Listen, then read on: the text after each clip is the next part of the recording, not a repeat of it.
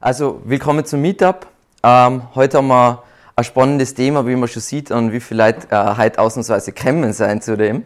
Und zwar, wir unterhalten uns darüber nicht so, wie es früher war, uh, die neun wichtigsten Ranking-Faktoren vom neuen Jahr, sondern wir unterhalten uns mehr darüber, was derzeit extrem gut funktioniert. Und das hat weniger mit einzelnen Ranking-Faktoren zu tun, sondern mehr damit, in welche Richtung Google geht. Und das werden wir uns heute dann konkreter anschauen. Wichtig ist, ist jetzt bei der Inhaltsübersicht, das ist jetzt eine grobe Inhaltsübersicht, das heißt, ich sage jetzt nicht Ranking-Faktor Relevanz, sondern so wie die Ranking-Faktoren oder die Techniken, Taktiken ähm, kategorisiert. Zuerst quatschen wir mal über aktuelle Daten rund um SEO, damit ihr ein bisschen seht, was sind so Trends, in welche Richtung geht's, wie dominant ist Google, ähm, holt Amazon auf zu Google oder ist es nicht so.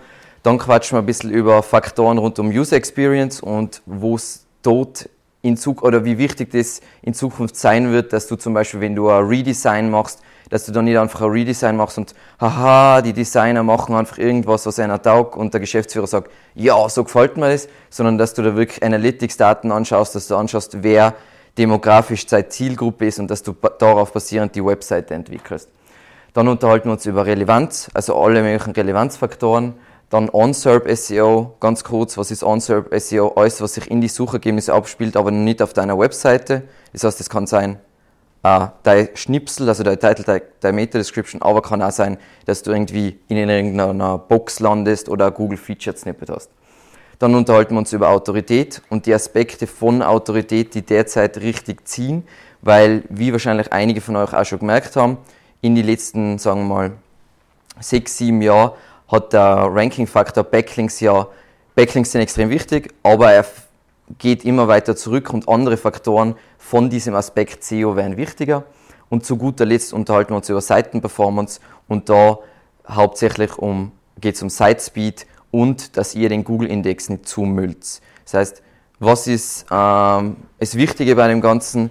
Gleich von Anfang an, weil ich jetzt da am Anfang ist gestanden Change. Das Wichtige ist das, Prinzipiell ändert sich im SEO-Bereich nichts.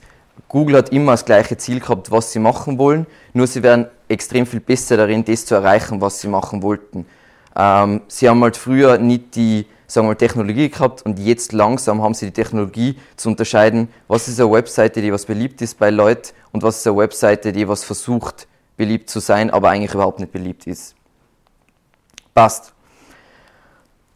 Anfangen denn wir, und das ist ganz wichtig für alle darin zu verstehen, ähm, lest es euch durch, ich werde es jetzt nicht auf Englisch äh, vorlesen. Es geht darum, dass der, der Googles Vice President of Search sagt eigentlich gewissermaßen, hey, schaut euch unbedingt die Google Guidelines, äh, die Quality Rater Guidelines an, weil darin schreiben wir eigentlich, wie, in welche Richtung wir gehen wollen und was unsere Suche eigentlich an Ergebnisse produzieren sollte.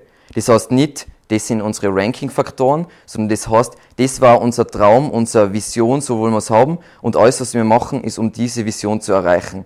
Das heißt, erster Schritt, wenn du gut in SEO sein willst, ist, du liest dadurch, auf was Google eigentlich hinoptimiert, was das Ziel ist. Relativ einfach. Sie wollen, dass die Leute extrem glücklich sein mit den Suchergebnissen, weil wenn sie glückliche, äh, glückliche Kunden haben gewissermaßen, dann kommen die wieder zurück und damit können sie mehr Google Ads verkaufen und somit mehr Geld verdienen. Passt. Und dann fangen wir immer an mit Zahlen und Fakten zum Start. Ähm, der Suchmaschinenmarktanteil von Google derzeit weltweit, wenn man jetzt alles betrachtet, sind 89,63% aktuell laut Statista. Ähm, ihr seht also, egal wie man es dreht und wendet, man redet ja immer wieder darüber, dass äh, Amazon voll aufholt und was weiß ich, was alles passiert. Na, Google dominiert alles und Google ist ein Monopol in Search. Das ist einfach ein Fakt. Und darum kommt man nicht drum um. Das heißt, wenn, wenn man darüber redet, hey, sollte man SEO machen für Bing, wenn man so viel Budget hat, dass man für Bing SEO mach, machen kann, dann, äh, ja, ich bezweifle mal, dass die meisten, dass die meisten Leute so geht. dann kurz zum, zum Vergleich eben von Amazon und Google. Ähm, der Anteil an äh, Suchanfragen über Amazon von 2,2% äh, in Quartal, äh, Quartal 4 2015 auf 1,5% in Quartal 3 in 2018. Das ist jetzt von den gesamten Suchanfragen, was so getätigt werden. Gell? Das heißt, das ist rückläufig, dafür sind mehr Produktsuchanfragen. Das heißt, wenn man sich jetzt anschaut von den Produktsuchanfragen her, hat, wenn man, das heißt ja Minital von allem, gell, hat äh, Amazon 54% und 46% gehen auf äh, Google und das war vor zwei, drei Jahren zurück, war das noch genau umgekehrt. Das heißt, in Sachen Product Searches, das heißt, sagen wir mal, ein Product Search kann ein bestimmtes Produkt mit einer Marke sein, kann aber auch einfach eine generische Suche nach einem Produkt sein, holt Amazon auf. Das heißt, da verliert Google ein bisschen von seiner Dominanz, aber wo Google, was ja eigentlich Google Stärke ist, ist Informationssuche und alles drumherum. Also von, dass du wissen willst, hey, ähm, wie viel ist der Kurs von Yen im Vergleich zum Euro, sagt der Google in einer Quick Answer, zu, hey, äh, wie mache ich SEO für WordPress, sagt er auch Google. Und nur halt ein Mini-Aspekt, wo Amazon einfach besser ist, logischerweise. Weil wenn ich auf Amazon bin, kann ich gleich über Amazon kaufen, ich vertraue Amazon und Google kann mir das nicht bieten, sondern die kann mir nur ein Ergebnis liefern. Aber nur um das nochmal zu zeigen, Google dominiert alles, Google beherrscht die Welt. Und da kommen wir jetzt eh zu noch was viel Schlimmeren. Ähm, Google sieht fast alles. Früher war es so, Google hat einen Teil vom Internet gesehen. Das heißt, wie weit haben sie schon ihre Ranking-Faktoren entwickeln können, wenn sie nur einen Teil vom Internet sehen? Also wenn du nicht alles siehst und nicht weißt, wo fließt der Traffic von dort nach dort und was passiert auf Mobile, dann ist das alles nicht so interessant. Interessant wird es jetzt, wenn wir uns anschauen, ähm, auf Desktop hat eben Google in Deutschland einen Marktanteil von 85,78 Prozent. Das ist jetzt Mo äh, äh, Desktop. Auf Mobile haben sie überhaupt 98% Marktanteil an der Suche, laut StatCounter. Äh, Stat und jetzt schauen wir auf Android. Android hat vom Markt her 83%. Und dann haben sie auf Chrome, Chrome ist einer der, äh, der größte Browser und in Deutschland ist er jetzt nicht so groß, aber er hat 42% Marktanteil. Prinzipiell sieht Google also alles. Das heißt, ähm, wenn wir jetzt uns überlegen, dass viele Tools, SEO-Tools gehen in Richtung Clickstream-Daten, das heißt, du installierst irgendein Browser-Plugin auf deiner Website und dann werden die Daten verkauft, um besser zu analysieren, welche Seiten du besuchst und so weiter. Google braucht sich da nichts kaufen. Google hat alles, Google sieht alles. Das heißt, was ich zum Beispiel mir gut vorstellen kann, früher habe ich einfach äh, voll leicht Links manipulieren können, weil ich habe einfach ein Blog-Netzwerk aufgebaut mit Blogs, die, was ich habe, um meine eigenen Seiten zu ranken. Aber wie leicht ist es für Google zu sehen, so, ah, die Blogs haben jetzt, aber prinzipiell haben die viel Backlinks aber komischerweise ist auf den Blogs überhaupt kein Traffic und die Links, die dort sein, werden auch nie geklickt. Und wieso sollte eigentlich Links zählen zu der Website, wenn die nicht geklickt werden? Weil wenn sie nicht für User interessant sind, dann sind sie wahrscheinlich auch für einen Google-Bot und für einen Google-Algorithmus interessant. Und das ist etwas, ähm, was erschreckend ist wahrscheinlich für viele Black Hats, aber was ich, was ich halt vermute, wo es hinführen wird. Ähm, dann, wenn wir uns alle Google-Suchanfragen, also immer wenn jemand irgendwas eintipselt bei Google anschauen, dann ist die Klickrate, also der, ähm, der Traffic, was ähm, auf organische Suchergebnisse geht. Das heißt, wir schließen da jetzt aus die Ads, dann ist das 52,96%. Dann haben wir ähm, Paid Traffic, ist 3,49%. Da seht ihr mal, wie unvorstellbar wenig Potenzial AdWords oder wie es jetzt heißt, Google Ads hat im Vergleich zu SEO. Und jetzt heute habe ich auch wieder mit einem riesigen Kunden die Debatte gehabt, weil sie sind voll überzeugt von Google Ads und wollen pulvern 100.000 Euro im Monat in Google Ads ein. Ähm, aber das Potenzial ist eigentlich im Vergleich zu SEO ein Witz. Natürlich kann ich bei Google Ads genau nur auf kommerzielle Keywords bieten, aber wenn ich jetzt die ganze Search Journey, also von der Kunde fängt an zu entdecken, was für ein Problem hat, er sucht nach äh, Ergebnissen, äh, nach Lösungen etc., da ist die Google-Suche organisch unbesiegbar. Und dann, was die meisten auch nicht wissen, ist 47,04% der Suchanfragen führen nicht zu einem Klick auf ein Ergebnis. Was relativ schockierend sein sollte für jeden, weil es heißt, wenn du da, oh, da gibt es jetzt ein Keyword mit 3600 ähm, Volume, dann muss man sich anschauen, hey, klicken die Leute überhaupt bei dem Ergebnis oder Sie schauen sich nur die Ergebnisse kurz an und dann verfeinern Sie Ihre Suchanfrage. Und das können jetzt zum Beispiel Tools wie Ahrefs werten da das genau aus, ähm, ob wirklich geklickt wird oder nicht. Weil was natürlich auch bei vielen viele Suchanfragen passiert, ist zum Beispiel, wenn du googelst nach, warum ist der Himmel blau, dann wird deine Frage schon in die Suchergebnisse beantwortet, weil da kommt einfach eine Box von Google und sagt, hey, deswegen ist der Himmel blau und die brauchen nicht einmal auf Ergebnis klicken. Und das ist etwas, was alle prinzipiell, die was in dem Bereich sein, sagen wir mal, in gewissem Maße Sorgen machen sollte, weil das heißt, kleine, kleine Fragen wird der Kunde in Zukunft einfach in die Suchergebnisse beantwortet kriegen und ich werde keinen Traffic über das kriegen. Das heißt jetzt nicht, oh mein Gott, die Welt geht unter, aber das ist etwas, was man bedenken sollte, wenn man schätzt, wie viel Traffic man durch bestimmte Rankings erreichen kann, muss man das im Kopf haben. Passt. Worüber wir heute nicht reden und das habe ich mir wirklich wohl überlegt, ich werde heute nicht über diesen ganzen futuristischen, aus meiner Sicht noch futuristischen Bullshit reden, der was für darin auch noch irgendwie interessant ist, weil wenn wir jetzt zum Beispiel nehmen, die Google Sprachsuche und digitale Assistenten, die kennen schon extrem viel und sind schon extrem cool, aber ich schätze mal darin verwenden noch extrem wenig Leute das und es gibt noch nicht wirklich große Optimierungsschritte, um für diese Devices zu optimieren. Also prinzipiell ja, es gibt vielleicht Markups, dass es besser in der Sprachsuche funktioniert und so weiter, aber es gibt jetzt nicht SEO für die Sprachsuche.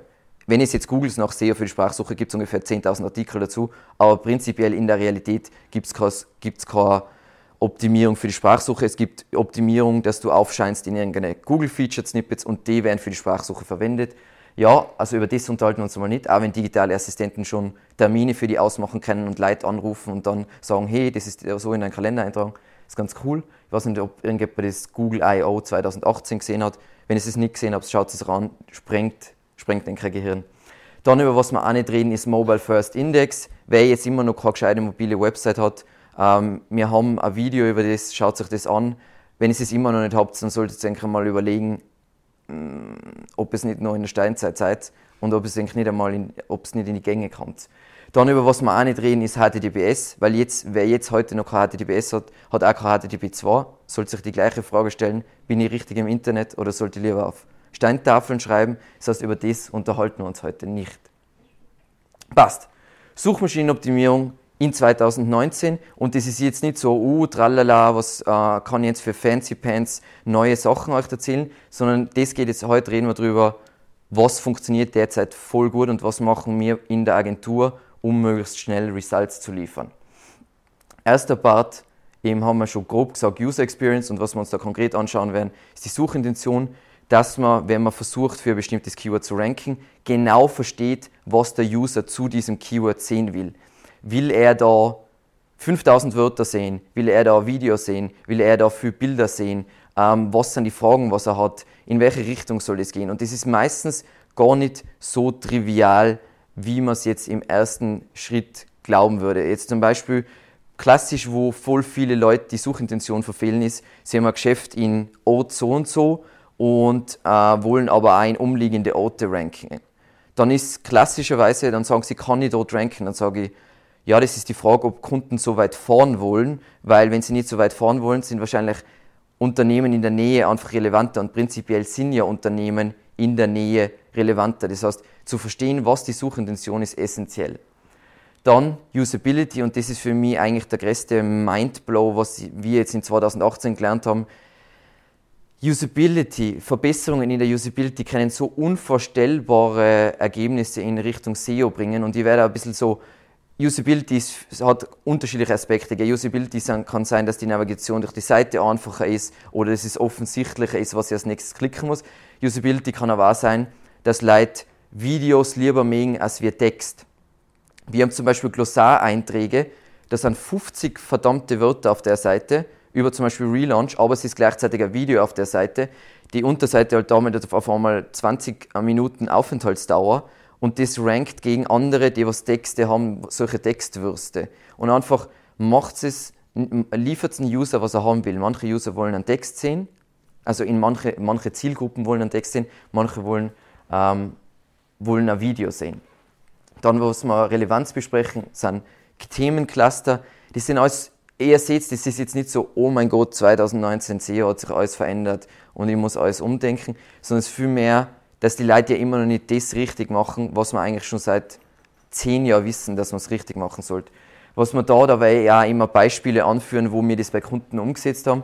Äh, Themencluster, einfach, dass meine Seite hierarchisch aufgebaut ist und dass ich wirklich unterschiedliche Themensilos aufbaue und die in sich alle Fragen beantworten. Das heißt, ich habe jetzt zum Beispiel das Oberthema ist On-Page-Optimierung und dann Teilbereiche von der On-Page-Optimierung waren zum Beispiel die Snippet-Optimierung und Subthemen von der Snippet-Optimierung wären Title-Tag und Meta-Description.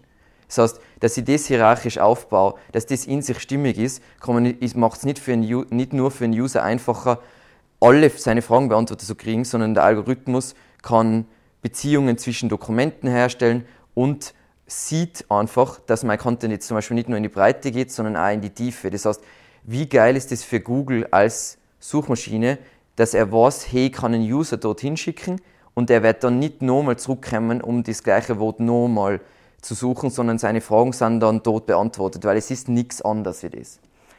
Dann Hand in Hand mit dem geht In-Depth Content, einfach in die meisten Nischen weil wir haben voll viel, unsere Kunden haben ja sagen Kraut und Rüben von den Nischen her, aber in jeder Nische letzten Endes, was am besten funktioniert, sind tiefschürfende Inhalte zu ihren Themen. Also wo du Themen abdeckst. Sagen wir mal, ein Kunde von uns rankt für Rückenschmerzen in die Top 5. Wieso rankt er für Top, oder in die Top 5? Weil er das Thema, Thema Rückenschmerzen besser abdeckt als wir alle anderen. Mit medizinischen Referenzen, etc. etc. Alle Fragen, was ein typischer Patient hat, beantwortet er. Und es ist nicht geschrieben wie von einem Doktor, das heißt, es kann nur ein Doktor lesen, sondern es ist so geschrieben, dass er es verstehen kann. Dann eben Unserved SEO haben wir gesagt, da ist einfach Klickratenoptimierung, das heißt Snippet-Optimierung, brauche ich jetzt nicht so viel dazu erklären. Und Google Featured Snippets und das sind eben diese Anf äh, Antworten, die wir direkt in den Suchergebnissen sehen. Ähm, Gibt es jetzt auch schon eine ganze Weile. Mittlerweile ich glaube, ich habe dann eh die Zahl drin, aber ca. 10% aller Suchanfragen zeigen in Deutschland so ein Google Featured Snippet. Und nicht in jeder Nische besteht dafür Potenzial für solche schnellen Antworten, aber wenn Potenzial besteht, es müsst ihr euch vorstellen, was das auch für den User für einen Eindruck macht, wenn es als Quelle von Google gemenschent wird in die, äh, in die, in die Suchergebnisse. Ist, da ist nicht nur so, dann denkt man vielleicht, oh ja, dann klickt er nicht, aber es müsst ihr überlegen, wenn Google euren Content in die Suchergebnisse featured in der Art, was sagt das über euch als Unternehmen aus? Und, und solche Sachen muss man sich überlegen. Dann reden wir über Autorität eben. Da gibt es ein sehr umfangreiches Video dazu, uh, Expertise, Authority, Trust. Das ist eben so etwas aus den Google Quality Rater Guidelines, wo wir mit, dem, mit diesem Quote am Anfang gestartet sein, ähm, wie Google vermutlich determiniert, ob eine Seite seriös vertrauenswürdig, glaubwürdig ist. Und dann zu guter Letzt unterhalten wir uns bei Autorität über Linkable Assets, nämlich das ist einfach der neue Ansatz, um Links aufzubauen, weil heutzutage wir haben früher voll viel puren Outreach gemacht. Wir machen immer noch puren Outreach, aber wir versuchen davon wegzukommen, weil es so schwierig ist, irgendwelche Blogger anzuschreiben und positive Rückmeldungen zu kriegen. Sogar wenn du es extrem gut machst, ist die Erfolgsrate so gering, dass man sich überlegen muss, einen anderen Ansatz und über das reden wir dann. Und zu guter Letzt reden wir eben über die Performance und zwar als erstes Scrollbarkeit und Indexierbarkeit. Ist jetzt auch nicht super neu, glaube ich, für niemanden, aber ich werde ein paar neue Sachen aufreißen. Und dann Sitespeed und wie unvorstellbar wichtig Sitespeed ist und wie wir haben wirklich teilweise Kunden, die haben Ladezeiten beim ersten Aufruf von 15 Sekunden. Das ist, das, also wenn ich Google war, würde ich die Scheiße auch nicht ranken, weil das ist, das ist ja, ich weiß, wie das auf dem Handy ist. Wenn es nicht gleich da ist, dann interessiert es mich nicht mehr. Dann bin ich schon unterwegs zur neuen Website. Und dann denke ich mir, ah, das funktioniert nicht, gehe auf die neue Seite, auf eine andere Seite. Und es ist eigentlich so einfach, gell? Es ist jetzt nicht so, ich muss da ein Kreatenwissenschaftler sein, um äh, um Performance-Optimierung zu machen. Passt. Dann starten wir endlich richtig ein, und zwar als erstes User Experience. So, wieso ist User Experience überhaupt entscheidend? Naja, wir haben seit 2015 hat Google ja introduced, hey, wir verwenden künstliche Intelligenz. Unsere künstliche Intelligenz heißt RankBrain und RankBrain war ursprünglich, haben sie es so vorgestellt wie, hey, RankBrain hilft uns dabei, Suchanfragen besser zu verstehen, vor allem wenn mehrere Wörter sein, verstehen wir besser, worum es da geht und vor allem auch bei neuen, äh, neuen Suchanfragen, die wir noch nie gesehen haben weil jeden Tag gibt es unvorstellbar viele An äh, Suchanfragen, die Google noch nie gesehen hat. Wie interpretiere ich die als Suchmaschine? Ist ja wahnsinnig schwierig. Und da haben sie das erste Mal das Rank Brain introduced. Und jetzt ist es aber so, ähm, jetzt mittlerweile weiß man, glaube ich, relativ gut, auf was RankBrain scharf ist. Und zwar vermutlich, und mit vermutlich meine ich 90% Wahrscheinlichkeit ist es Verweildauer. Was die Verweildauer ist, ist, jemand klickt auf, auf mein Ergebnis, geht auf meine Website und bis er dann wieder zurückkommt bis zu den Suchergebnissen, ist die Verweildauer. Das heißt, das ist nicht, was ich aus Google äh, Analytics kennst, die Aufenthaltsdauer, nämlich wie lange ist auf meiner Website, sondern es ist wirklich so vom Klick auf das Suchergebnis, bis er wieder zurückkommt zu den Suchergebnissen, ähm, ist das die Zeit. Dann haben wir Pogo-Sticking, das ist das Allerschlimmste, was euch passieren kann und der negativste Faktor, der existiert, ist, jemand klickt auf euer Ergebnis zu, zum Keyword On-Page-Optimierung, kommt auf die Seite, dann denkt er sich auf den ersten Blick, das ist ja komplette Scheiße, geht wieder zurück, entweder springt er direkt zurück oder er googelt nochmal nach On-Page-Optimierung und klickt dann auf ein anderes Ergebnis, weil es gibt kein klares Signal, wenn es sich überlegt, dass das Ergebnis diese Suchanfrage nicht abdeckt. Das heißt, das ist, mit dem kann man sogar richtig schnell Seiten ruinieren.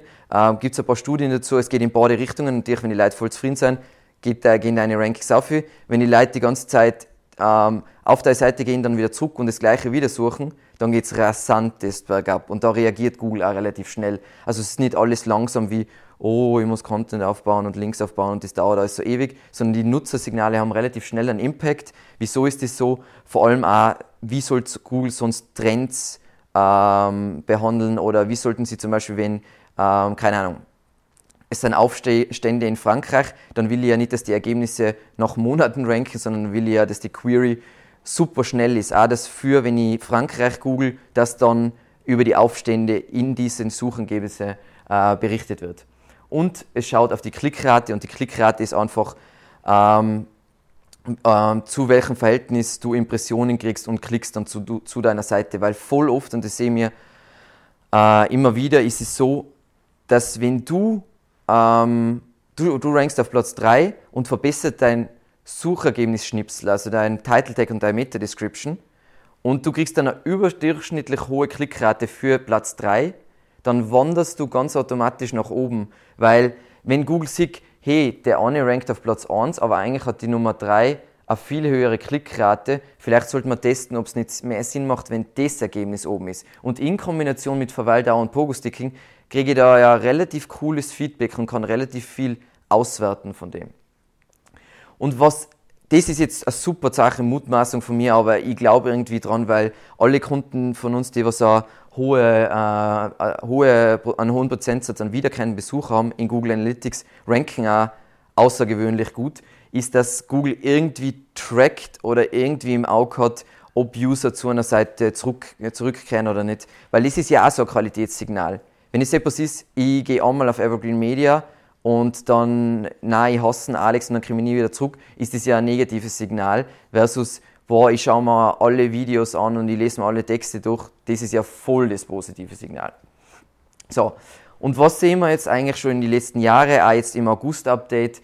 Jedes Update dreht sich eigentlich nur um, dass es Google noch äh, benutzerzentrierter wird, dass es noch mehr geht auf, wie reagiert der User, wenn wir das und das und das anpassen und Benutzerfreundlichkeit. Das heißt, ähm, wie es einfach äh, darauf reagiert, wenn du Anpassungen hast, die rein gar nichts klassisch mit, oh, es ist mehr Content auf der Seite zu tun haben, sondern wirklich rein mit das Leid besser durch die Seite finden und trotzdem hast du so positive Ergebnisse. Und da empfehle ich eben alle von die Videos von Webris. Webris ist eine ähm, SEO-Agentur aus Amerika, die was wirklich eine Vorreiterrolle haben. Die sind nicht so wie die anderen SEOs, die alle, oh, wir erzählen alle das Gleiche und wir kopieren alle einen Content voneinander, sondern der redet zum Beispiel über Sachen, er hat ein Video, was, wo er sagt, wie sie von einem Kunden die Usability überarbeitet haben und was das für unvorstellbare Auswirkungen dann auf den Traffic gehabt hat und generell ähm, auf die Entwicklung von der Seiten bei Google.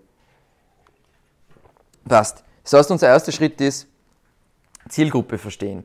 Und was da alles dazugehört, ist nicht so, wie es früher war, aber da haben wir eh in einem im Keyword-Recherche-Video drüber geredet. Übrigens, zur Wiederholung haben wir das letzte Mal auch schon gehabt. Wenn da was in grün steht, dann ist das das, was man bei YouTube suchen kann, dass man dann ein passendes Video dazu findet. Das Problem ist nämlich, dass ich zu einem Video nur maximal fünf Karten dazufügen kann und das ähm, ein kleines Hindernis ist.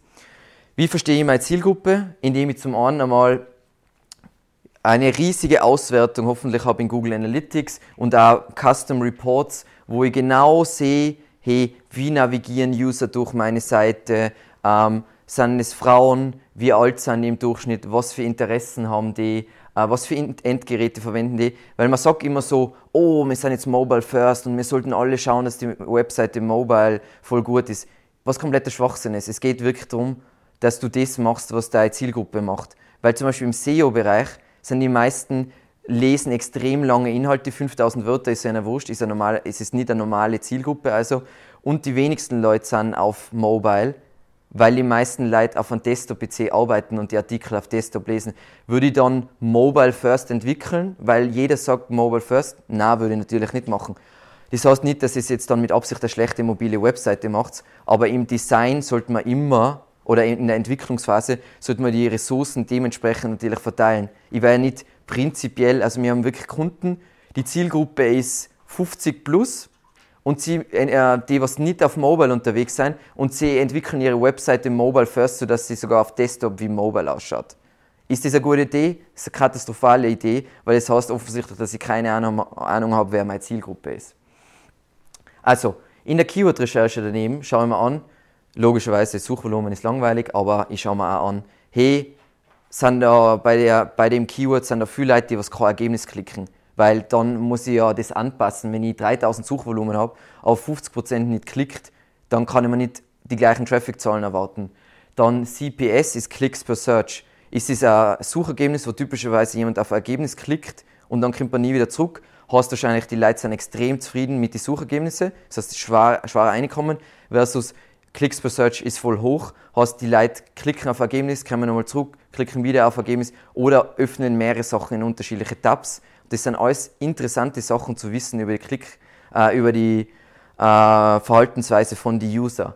Hinzu kommt bei der Keyword-Recherche, wie verfeinern Leute ihre Searches. Das heißt, als Beispiel, ähm, wir haben einen Kunden, der ist im Bereich Chip-Tuning und das heißt zum Beispiel, ein Keyword ist Fiat Chip Tuning, aber die wenigsten Leute klicken schon aufs Ergebnis bei Fiat Chip Tuning, sondern die meisten klicken erst bei Fiat Chip Tuning plus Modellname. Das heißt, ja, die, die Zwischenseite ist wichtig, aber die wird man später nicht so viel Traffic bringen wie die Untersachen. Das heißt, es wird zwar gesucht, dann sieht der User aber nicht sein Automodell, das heißt, dann wird das nur verfeinern. Das sind alles so Sachen, die man verstehen muss über seine User dann, wenn wir jetzt denken von einer Keyword-Recherche, dann wird es mehrere Keywords geben, die was die gleiche Suchintention haben, wie zum Beispiel das Keyword ähm, On-Page-Optimierung Anleitung und On-Page-Optimierung äh, Leitfaden und On-Page-Optimierung Tipps. Die drei Keywords haben alle die gleiche Suchintention. Nämlich, ich will eine simple Anleitung einmal, um erste On-Page-Optimierungssachen zu machen. Das heißt, wenn, wenn wir dann reden von Keyword-Cluster, mache ich immer Keyword-Cluster mit Keywords, die was die gleiche Intention haben. Also ist der gleiche Grund, wieso der User das sucht. Er hat das gleiche Endziel.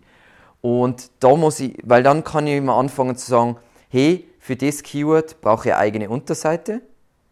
Und für das Keyword brauche ich eigentlich keine eigene Unterseite, weil es passt, kann ich einordnen unter diese andere Seite. Weil ich muss ja nicht für jedes, weil sonst müsste ich für jede Keyword-Variante als Unterseite machen. Es ist aber viel gescheiter, schöne Themenseiten äh, zu machen, wo der User alle Antworten findet.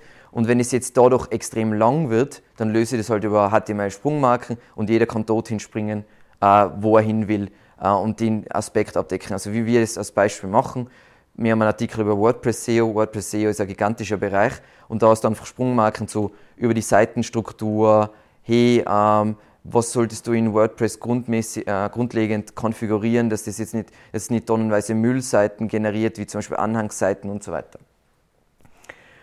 Und zu guter Letzt, das ist für alle, die jetzt wirklich, ähm, ich rede jetzt wirklich über, wenn du ein bisschen mehr Traffic hast, beziehungsweise wenn du das Ganze wirklich ernst nimmst. Wenn dir deine Webseite relativ wurscht ist, dann wirst du wahrscheinlich auch nicht da sitzen, aber alle anderen sollten mit Buyer-Personas arbeiten, nämlich sich einen typischen Kunden definieren, was für Eigenschaften der hat und vor allem, was der eine User Story erfinden, wie der wahrscheinlich navigiert oder wie der agiert. Zum Beispiel eine User Story bei uns ist, wie wir einen Kunden kriegen, ist, ich arbeite in einer Marketingabteilung in einem großen Unternehmen und mein Chef sagt, hey, wir müssen mehr Traffic generieren. Und dann ja, wir müssen SEO machen. Passt, dann machen sie intern ein bisschen SEO, dann sich weiterbilden, bam, kommen sie zu Evergreen Media und bilden sich weiter über die SEO. Und dann sehen sie, der Alex, der redet, das ist echt viel Arbeit, das kann ich eigentlich nicht machen, weil ich habe eigentlich nur eine Stunde Zeit in der Woche, das kann ich eigentlich nicht machen. Schauen sich mehr Videos an, es werden mehr Vertrauen aufgebaut, mehr Vertrauen aufgebaut, mehr Vertrauen aufgebaut und irgendwann schreiben sie mir dann und dann geht's los. Das ist also eine typische User Story, wie die meisten Kunden kommen so zu uns. Es ist jetzt wurscht, ob das der Geschäftsführer macht oder der Marketingleiter, aber das ist prinzipiell, was man sich überlegen, überlegen sollte, ähm, weil oft wird bei Webseiten viel zu viel Wert gelegt auf Aspekte von einer Website, die was eigentlich gar nicht so wichtig sein. Weil zum Beispiel, jetzt heute haben wir gerade äh, was gehabt mit einem Kunden, da haben wir ewig lang über Unterseite geredet, die was eigentlich, wenn man Google Analytics anschaut, die, like die landen schon auf der richtigen Seite und dann geht es nur zum Warenkorb. Und diese Zwischenseite war wirklich für 1,5% der User war die Zwischenseite interessant. Macht es dann Sinn, dort unvorstellbar viel Budget aus dem Fenster zu werfen und dort sich darauf konzentrieren? Nein, natürlich nicht. Das ist einfach eben die Kombination aus Keyword-Recherche, Buyer-Personas, Google Analytics-Daten gibt da einfach so viel Hintergrundwissen und macht so leicht Content zu entwickeln, der was der Zielgruppe taugt. Und wenn du dann vielleicht auch noch einen Vertrieb hast, kannst du die Vertriebler auch noch fragen, hey, was, was, was, was, was sagen denn die Leute oder was für Fragen haben sie oder wieso kaufen sie nicht oder etc. Passt. Und da, ich habe es eh schon ein bisschen angeschnitten und das ist einfach etwas, was ich jetzt mit unseren Kunden forcieren will, ist Data-Driven Redesigns, wo wirklich ist, was sind unsere Unternehmensziele mit der Webseite, Micro und Macro. Mit Micro ich sowas Newsletter-Anmeldung, ist also nur ein Zwischenschritt und Makro ist jetzt zum Beispiel ein Sale. Ähm, und dass man das genau definiert, weil voll oft ist es so, ja, alles ist wichtig. Newsletter-Anmeldung, das ist wichtig, das ist wichtig und das ist alles so wirrwarr irgendwas. Aber dass man, wenn man klar priorisiert, kann man eine Seite bauen. Weil das ist das Argument auch für Slider. Wieso lieben Leute Slider? Weil Slider heißt, ich brauche nie Entscheidung treffen.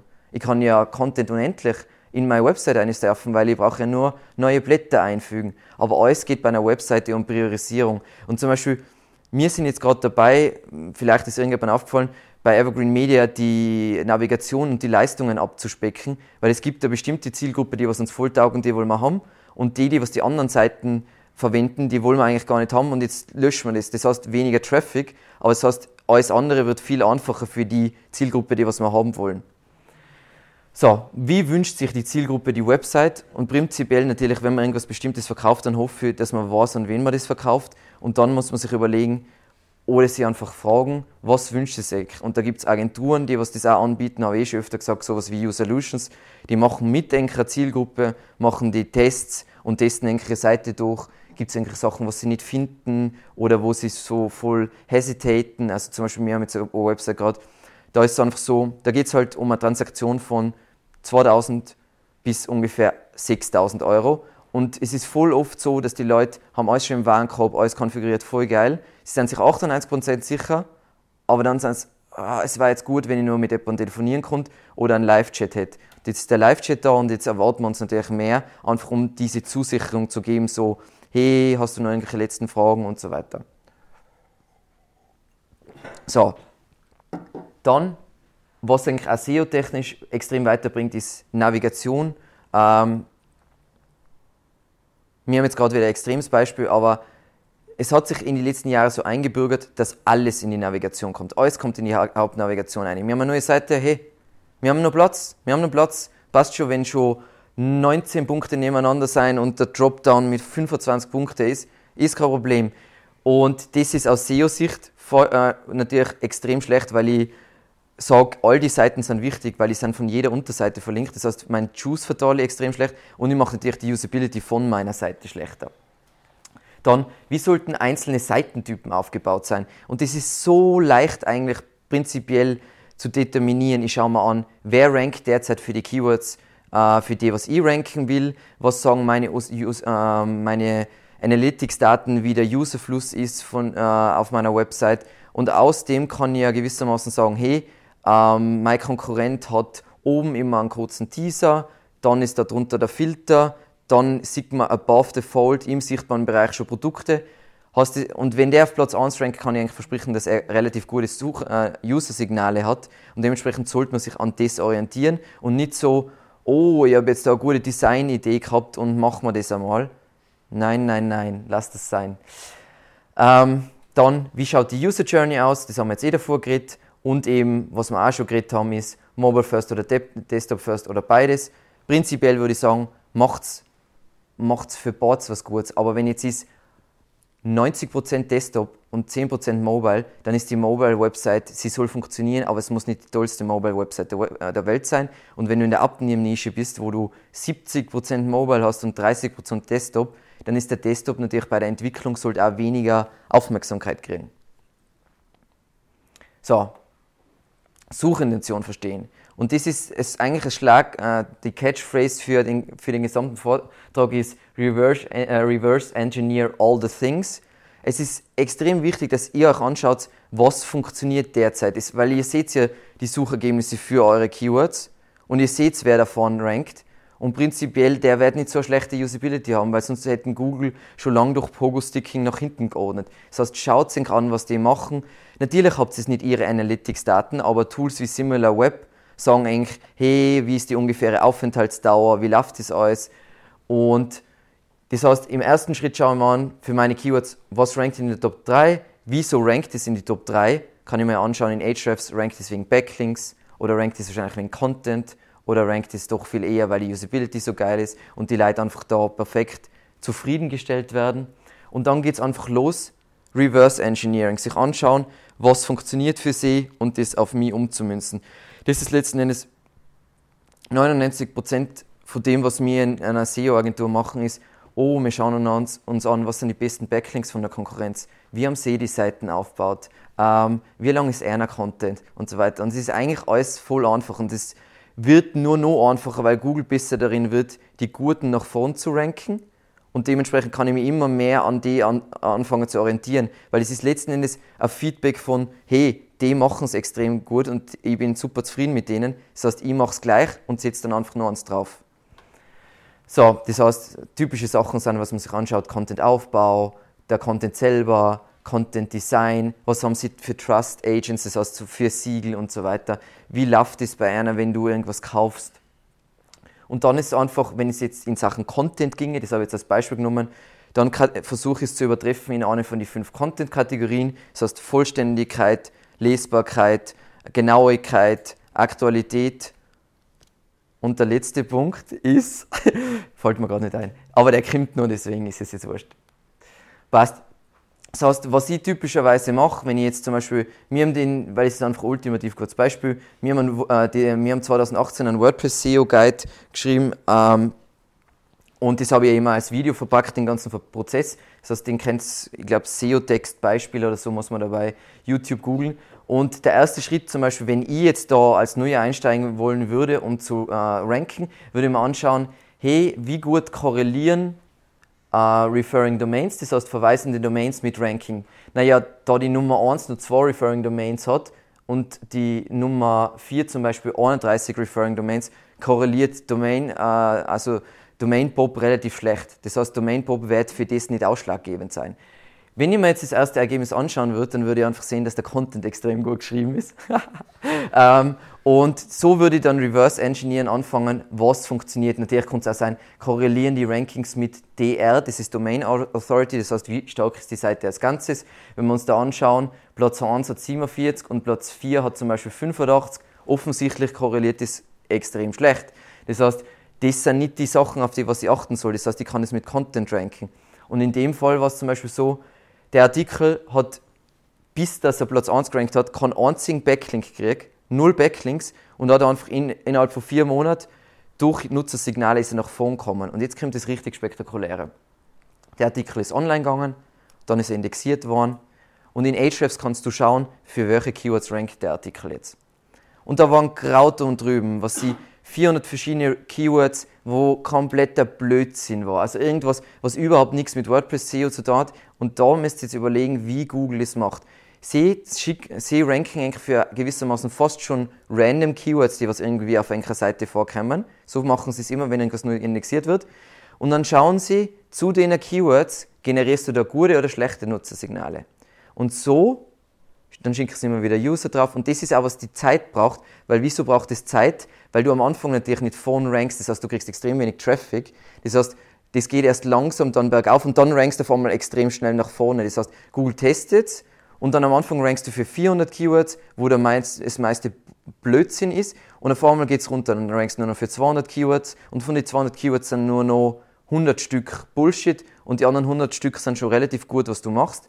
Und es wird immer weniger, immer weniger, immer weniger, bis Google eigentlich genau eingeordnet hat, hey, für diese Query ist das das richtige Ergebnis. Aber für diese Query ist es ein schlechtes Ergebnis. Und das werdet sehen, das ist auch dieser Zeitfaktor.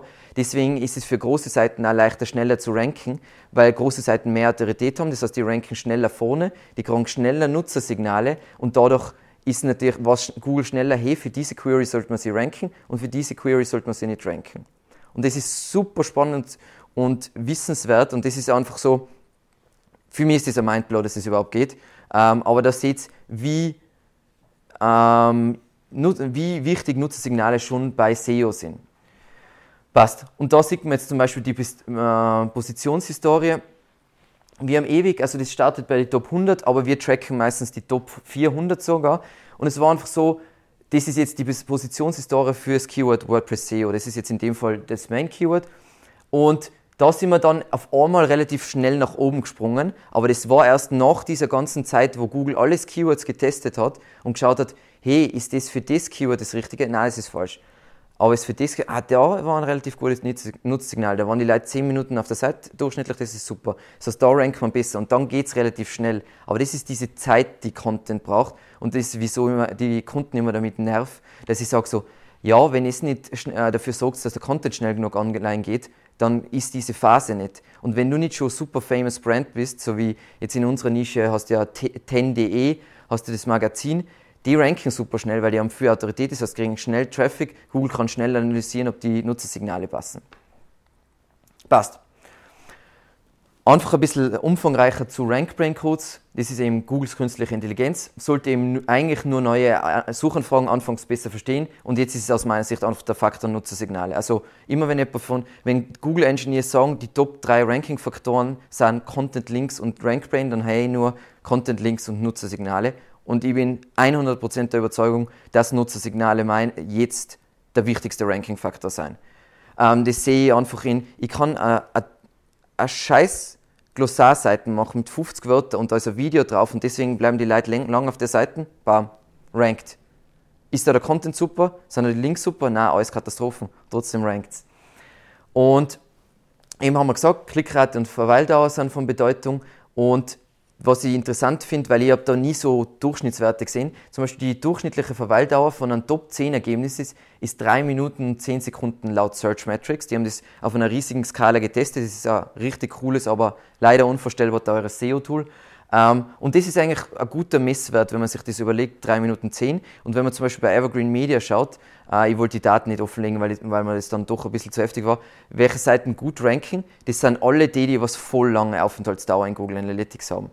Und damit ihr in Google Analytics besser tracken könnt, wie lange Leute auf der Seite sein, weil bei Standardeinstellungen ist es ja zum Beispiel so, dass wenn du, wenn ein User nur eine Seite sich anschaut, dann ist die Aufenthaltsdauer null, weil Google Analytics einen zweiten Messpunkt braucht. Das heißt, ganz wichtig ist für jeden, der wirklich das Ganze ernst nimmt und Google Analytics ernst nimmt, der sollte Scroll-Events einrichten, dass, dass, Google, äh, dass, dass äh, äh, Ereignisse geworfen werden, wenn gescroll, gescrollt wird, damit du siehst, wann ist der User aktiv und wie lange ist er wirklich auf meiner Seite, weil dann kriegt man relativ genaue Messwerte und dann kann man voll benchmarken, taugen User die Seite. Das heißt, wenn ich jetzt einen umfangreichen Guide habe, dann ist natürlich wichtig, dass er extrem lang auf der Seite ist. Wenn ich jetzt auf einer, sagen wir mal, Kategorienseite bin und ich mache jetzt nicht bei einem Online-Shop, sondern bei einem Blog, dann ist es natürlich kein gutes Zeichen, wenn er extrem lang auf der Seite ist, weil es wäre ein Navigationspunkt. Das heißt, das heißt wahrscheinlich, dass er nicht findet, was er braucht.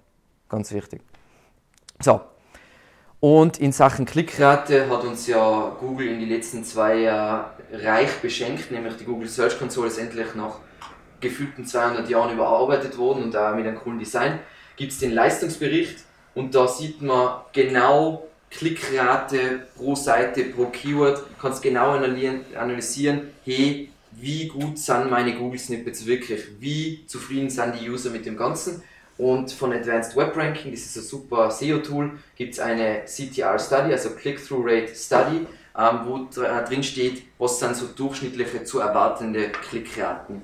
Das habe ich schon öfter gezeigt, das heißt, das zeige ich jetzt nicht nochmal. Da steht auch drin, hey, für eine Branded Query ist die Klickrate auf Platz 1 so und so. Für eine Informational Query ist die Klickrate auf Platz 3 so und so. Und dann könnt ihr euch selber benchmarken, wo seid ihr da? Seid ihr überdurchschnittlich oder unterdurchschnittlich? Und es versucht natürlich immer überdurchschnittlich zu sein, weil dann werdet ihr von Google langsam nach oben gereiht. Seid ihr unterdurchschnittlich, werdet ihr langsam nach unten gereiht. So, und der letzte Part jetzt von Usability, Video Content, ist, sind einfach ein bisschen mehr Zahlen, weil da gibt es sonst nicht so viel Interessantes zu quatschen. Cisco meint, dass bis 2021 82% des Traffics auf Video geht online. Ist relativ extrem. Statista schätzt, dass 2020 Online-Videos im Durchschnitt 84 Minuten täglich genutzt werden. Weltweit alle Personen gerechnet. Ähm, und unsere Erfahrung ist, das Engagement ist unvergleichlich. Also wir publizieren schon seit Jahren eigentlich aus meiner Sicht, ich habe hab mir nie gedacht, dass meine Blogartikel so früher scheiße waren. Aber seit wir Videos publizieren, sind unsere Rankings raufgegangen. Äh, unsere, alle Metriken sind raufgegangen mit Sharing und so weiter und so weiter. Und Markenbekanntheit, Markenvertrauen extrem. Und deswegen, ich versuche immer alle Kunden reinzudrängen, aber alle haben irgendwie diese panische Angst vor Video weil es einfach so, oh mein Gott, das ist dann aufgezeichnet und manche Leute wollen halt nicht, äh, dass irgendwas aufgenommen wird, was, was gesagt wird. Und, aber es ist einfach, es funktioniert so unvorstellbar gut, dass ich nicht verstehen kann. YouTube ist das, was Google Ads vor zehn Jahren waren und was Amazon vor fünf Jahren waren. Das ist eine Goldgrube, wo du mit minimalen Aufwand Unvorstellbares erreichen kannst. Und wer es nicht macht, ist einfach selber schuld. Und Wichtig ist aus meiner Sicht eben nur damit anzufangen, weil ich habe jetzt mal vor kurzem wieder meine alten Videos äh, geschaut. Äh, ich kann nur sagen, extrem peinlich von der Qualität, von wie ich rede, von der Beleuchtung. Ich bin froh, dass, ich, dass es jetzt anders ausschaut. Ähm, ja, passt. Springen wir zur Relevanz. Wieso ist immer noch Relevanz entscheidend? Ganz klassisch, eine Suchmaschine macht nichts anderes wie es bestimmt Relevanz und Popularität. Das heißt, Relevanz wird immer wichtig sein für eine Suchmaschine.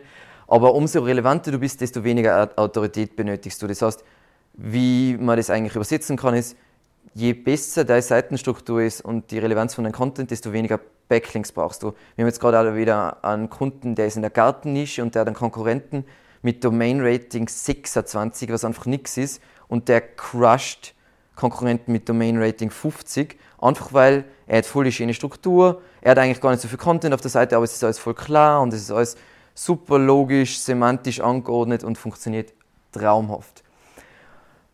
Unser Ding ist, wenn der User bekommt, was er sehen will, dann ist es automatisch ein Win. Aber das machen die meisten Webseiten nicht. Deswegen ist das, was die, das ist, man liest es und denkt sich, ja, obviously. Aber das Witzige, wenn man seine eigene Webseite danach analysiert, ist es meistens so, mm, mm. Also ich glaube, ich, ich weiß, da ringt nur Beispiele, wo genau so, so, so ein Fall zu tragen gekommen ist. Ähm, Google belohnt eben Websites, die die Search Journey komplett abdecken. Das war das, was ich am Anfang gesagt habe. Das heißt, wenn ich eine oberflächliche äh, Frage habe, wird die auf der Website beantwortet und dann wird der User zu weiteren tiefergehenden Fragen geführt. Und wenn ich diese komplette Search Journey, diese ganze Reise abdecke, das sind die Seiten, die was funktionieren. Das ist auch das, was wir bei Evergreen Media machen. Wir führen vom Glossar, also das ist einfach so ein Bullshit, 50 Wörter An äh, Antwort, hin zu, hey, wie machst du wirklich Hardcore Online-Shop SEO? Und das ist genau das, was Google halt extrem taugt. Weil das ist, ist einfach wieder ganz logisch, was will Google? Google will, dass mehr Leute äh, äh, noch öfter suchen, damit sie mehr Traffic haben, damit sie mehr Google Ads verkaufen können. Das heißt, solange du das Radl mitspielst, sind sie glücklich. Und da ist eben unser erstes Konzept, was einfach so unvorstellbar gut funktioniert. Und da gibt es schon ein Video dazu. Äh, deswegen, weil, wie gesagt, sonst dauert der Vortrag ungefähr bis, ähm, bis zum 21. Jänner.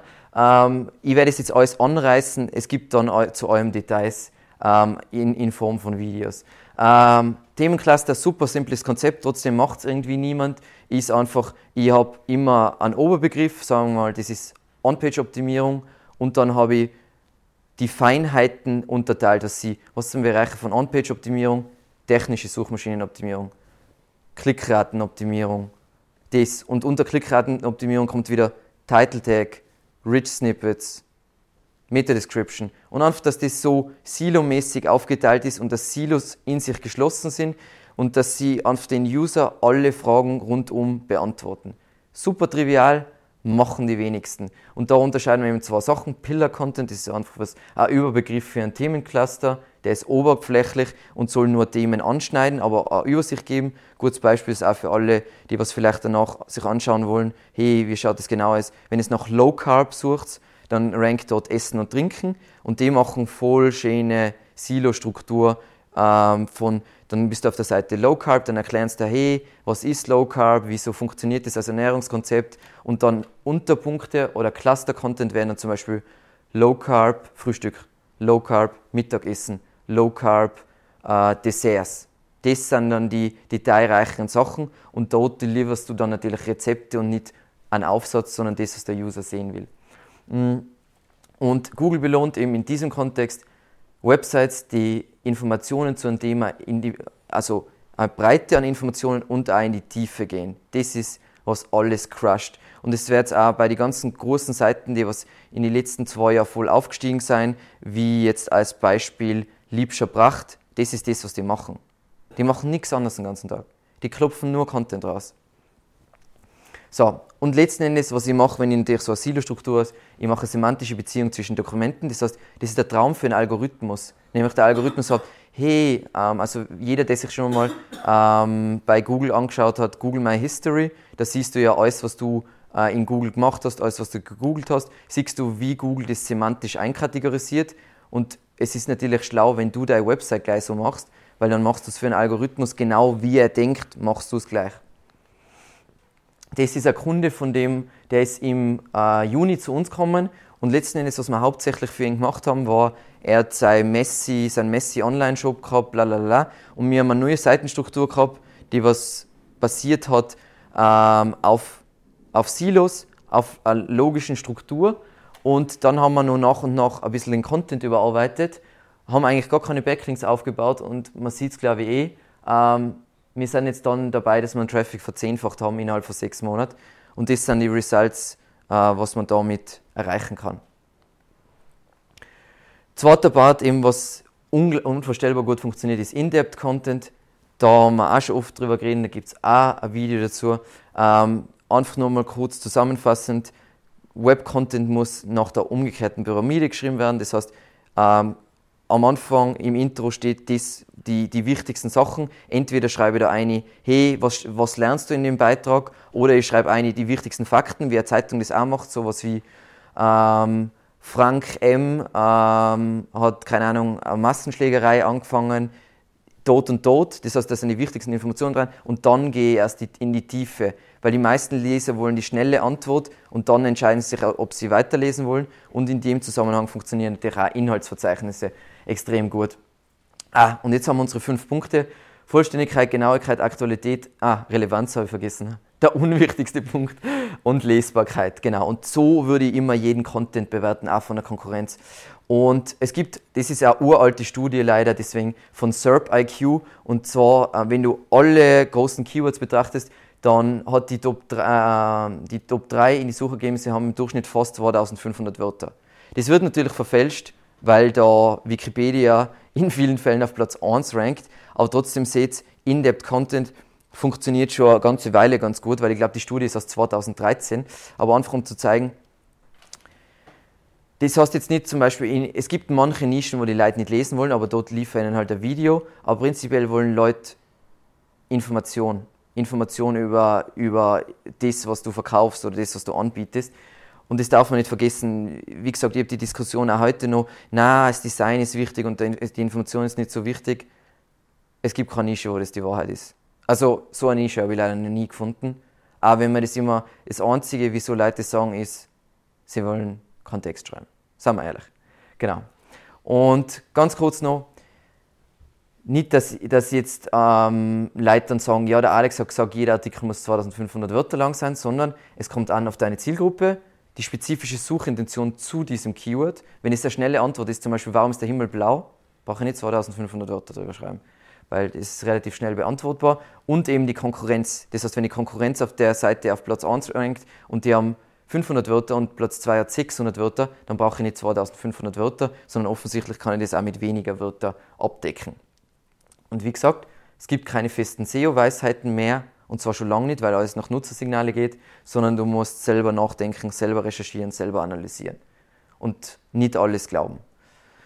Ähm, das ist jetzt so ein Beispiel für In-Depth-Content. Ähm, das ist eine Augenklinik ähm, und die haben voll das, also die ist eigentlich eine bekannte Brand, sponsern äh, riesige Sachen. Und was die gemacht haben, war, die haben zu wirklich super medizinischen Themen haben es 500 Wörter Artikel hingeklatscht. Äh, und zwar medizinisch geschrieben, sodass es überhaupt nicht dazu, weil wenn ich sagen wir mal, irgendwas bei den Augen machen lasse, dann will ich mich auf der Website informieren und ich will das verstehen, was ich da lese. Ich will nicht, dass ich einen Arzt brauche, damit er mir den Text erklärt.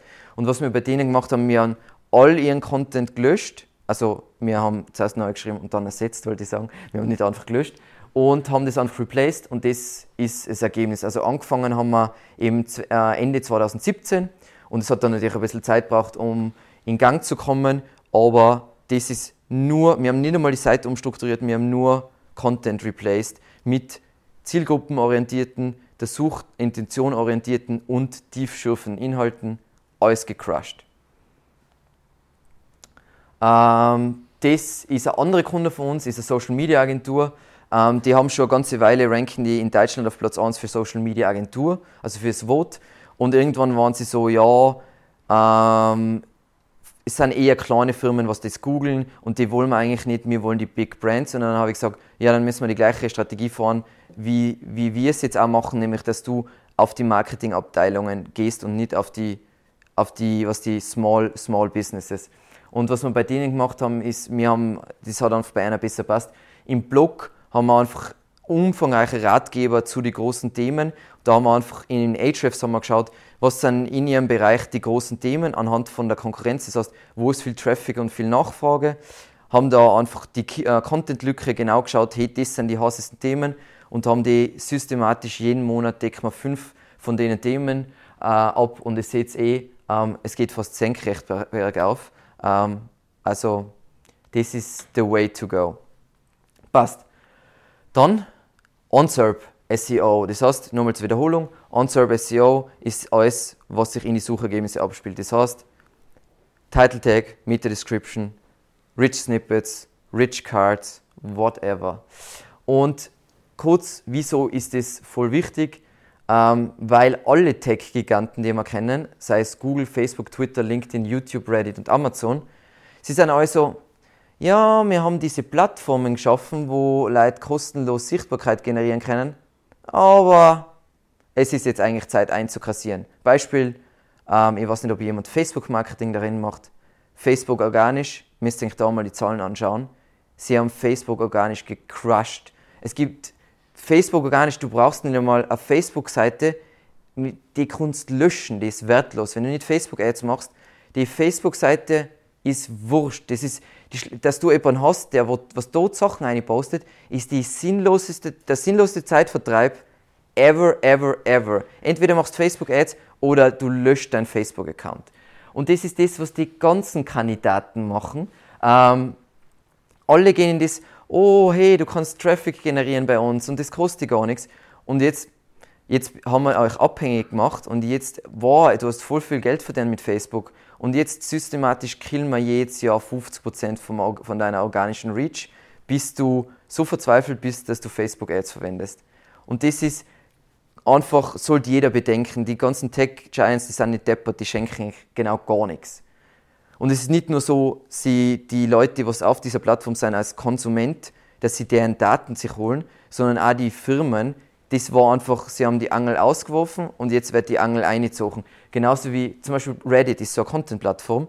Was macht Reddit? Du kannst jetzt fast nicht mehr nach außen linken, weil sie wählen ja das die Leute auf der Plattform, weil sie verdienen Geld durch, durch Aufenthaltsdauer. Das ist das Wichtige. Genau das gleiche. YouTube verdient Geld durch auf, Aufenthaltsdauer. Das heißt zum Beispiel bei YouTube ist es so, wenn du Links nach außen hast und User springen, klicken den Link und killen deswegen die YouTube-Session, ist der negativste Faktor für deinen YouTube-Channel. Deswegen ist es ja so schlecht, ähm, in der Description ausgehende Links zu haben, weil wenn es die YouTube-Session, dann ist das so wie beim anderen Pogo-Sticking, das ist so, ah, du schickst leider auf eine andere Website, kein Problem, dann promoten wir deinen YouTube-Channel, aber jetzt weniger.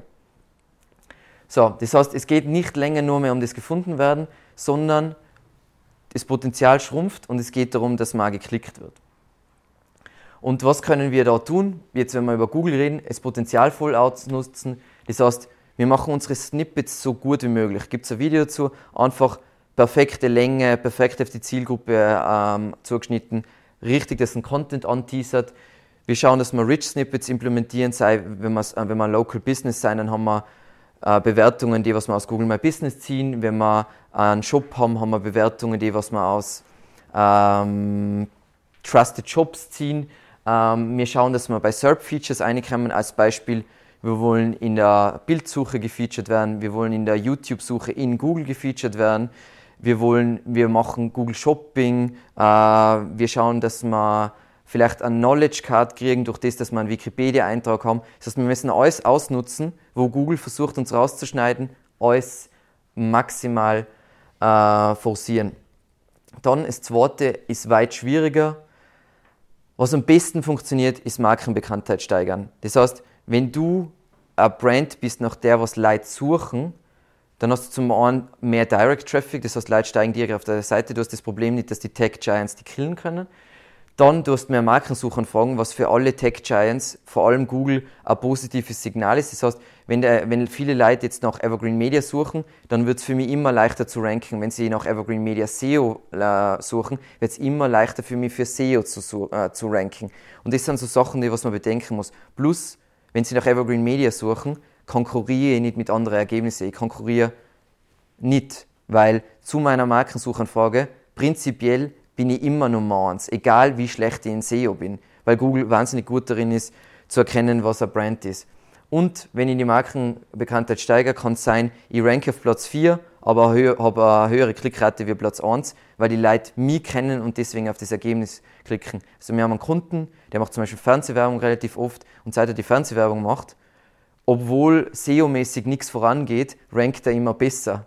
Das heißt, die SEO auf seiner Seite ist eigentlich ein Schrotthaufen, aber durch das mehr Leute seinen Namen plus sein Keyword suchen in Kombination, rankt er für das Keyword besser. Dann, was natürlich auch immer funktioniert, ist 10x Content schaffen. Das heißt, du schaust an, was gibt es in meiner Nische für so offene Fragen, die was schlecht beantwortet sein oder so Topics, zum Beispiel im, im SEO-Bereich ist es immer so leicht, zum Beispiel einer von den Pain Points von jedem ist SEO-Texte schreiben. Das heißt, wie kommst du in die SEO-Branche rein? Du schreibst den besten Guide, die besten Informationen über SEO-Texte schreiben. Oder beste Beispiel, was ist jedes Jahr die riesigste Suchanfrage? SEO 2019, Ranking-Faktoren 2019. Deswegen sind wir heute da. Und natürlich Videos mit echtem Mehrwert. Weil das Problem ist immer, ich sage dann immer Videos, hey, macht's Videos, dann machen die Leute 1 Minute 30 Videos wo sie, hey, unser Produkt ist so geil, kommt zu uns. Und ich meine mit Videos nicht, wir verkaufen, äh, wir verkaufen irgendwas, weil Werbung haben die Leute schon genug im Fernsehen. Deswegen switchen sie alle zu Netflix, weil sie da das Problem nicht mehr haben. Ähm, wir wollen Videos machen, die was einen Mehrwert geben. Das heißt, ich kann auch als Online-Shop mit einem Video einen Mehrwert geben. Das heißt, wie verwende ich das, was ich verkaufe? Oder Hintergrundinformationen zu dem Produkt. Also ich mache irgendwas aus Holz, dann mache ich Interviews mit den Holzhändlern und was da für Geschichte dahinter und tralala. Das ist halt, was die Leute heutzutage taugt, dass die, wir wohnen, äh, wir leben in einer Wohlstandsgesellschaft, wo Leute eine Geschichte hinter Artikel haben wollen. Dann müsst ihr eine Geschichte machen und auch nicht das, hey, kauft es, weil wir haben die Bestpreisgarantie und das beste Produkt. Das ist keine Story, das ist das, was, ich habe es jetzt gerade mal, war ich am Bahnhof und dann war ein Kebabstand mit beste Zutaten. Ja, ganz genau. So, Klickratenoptimierung. Klickratenoptimierung, das ist das, was ich jetzt ganz geredet habe mit CTA und Snippets. Ähm, wir wollen Snippets nicht mehr länger nur auf Keywords äh, optimieren, gibt es übrigens ein Video dazu, sondern wir wollen es auch auf Attraktivität äh, optimieren und jetzt Attraktivität kann alles bedeuten. Es geht darum, was attraktiv für eure Zielgruppe ist, beziehungsweise was eure Zielgruppe wissen will. Und da ist einfach wichtig, testet eure Snippets, also eure Title Text und Meta Descriptions mit dem Leistungsbericht in der Google Search Console. Das heißt zum Beispiel, was wir machen, ist, wir machen Snippet-Optimierung für einen Kunden und dann schauen wir vier Wochen später in die Google Search Console rein, hey, ist die Klickrate raufgegangen oder ist sie runtergegangen? Ähm, hat das für ein bestimmtes Keyword ist es raufgegangen, für ein anderes Keyword ist es runtergegangen, wie stehen die im Verhältnis von Impressionen zu Klicks und, und so weiter. Und dann, äh, es ist nichts magisch oder Alex sagt mir jetzt, füge XY zum Title Tag hinzu und dann geht die Klickrate rauf. Nein, es muss wirklich sein, was will der User sehen, was sind klassische Sachen, die was immer funktionieren ein paar so Sachen muss ich ja verraten. Jahreszahlen. Leute sind so geil auf Jahreszahlen. Das werdet ihr bei eigentlich selber merken. Leute klicken immer auf Title Tags, wo eine Jahreszahl drin ist. Das heißt, wenn du schreibst, On-Page-Optimierung, beste, äh, die beste Anleitung für On-Page-Optimierung versus On-Page-Optimierung, der ultimative Leitfaden 2019, kann ich garantieren, was eine bessere Klickrate kriegen wird, weil Leute einfach ja, irgendwas mit Zahlen haben. Das ist genauso wie so, hey, ähm, On-Page-Optimierung der Leitfaden, wie du 365% mehr Traffic kriegst. Auf das klickst im Vergleich zu dem anderen. Das heißt, alles mit Zahlen ist immer super. Dann Klickratenoptimierung. Jeder muss sich einfach langsam auseinandersetzen mit strukturierten Daten. Gibt es auch ein Video dazu, ähm, einfach um Rich Snippets zu äh, generieren. Also Sei es, wenn du etwa bist, der was Veranstaltungen macht, dann willst du ein Markup, dass du Events anzeigst in die Suchergebnisse. Wenn du Produkt verkaufst, dann willst du natürlich Reviews in die Suchergebnisse anzeigen. Wenn du ein Dienstleister bist, dann wirst du vielleicht den Preis, ab dem du deine Dienstleistung ab, äh, anbietest, anzeigen. Und das kannst du alles machen. Aber wenn ich mir immer die Suchergebnisse anschaue, sogar in Hardcore-Nischen, dann ist es immer das Gleiche. Sie machen alle die gleiche Taktik. Das heißt, dann haben alle die Sterne. Und wenn alle die Sterne haben, dann sind die Sterne kein Vorteil mehr. Sondern du musst immer machen, dass du außerstichst. Du kannst nicht immer alles, weil es ist immer so, ich habe immer das Gefühl, dass alle so, oh, äh, die Sterne sind wichtig, das heißt, wir machen alle die Sterne. Nein, die Sterne sind nicht wichtig, die Klickrate ist wichtig. Das heißt, macht was, was funktioniert in solchen Klickrate. Und eben, je nach Zielgruppe funktionieren unterschiedliche Ansätze, deswegen keine Liste, fünf brillante Tipps für 100% Klickrate. Das wäre übrigens ein traumhafter Title Tag.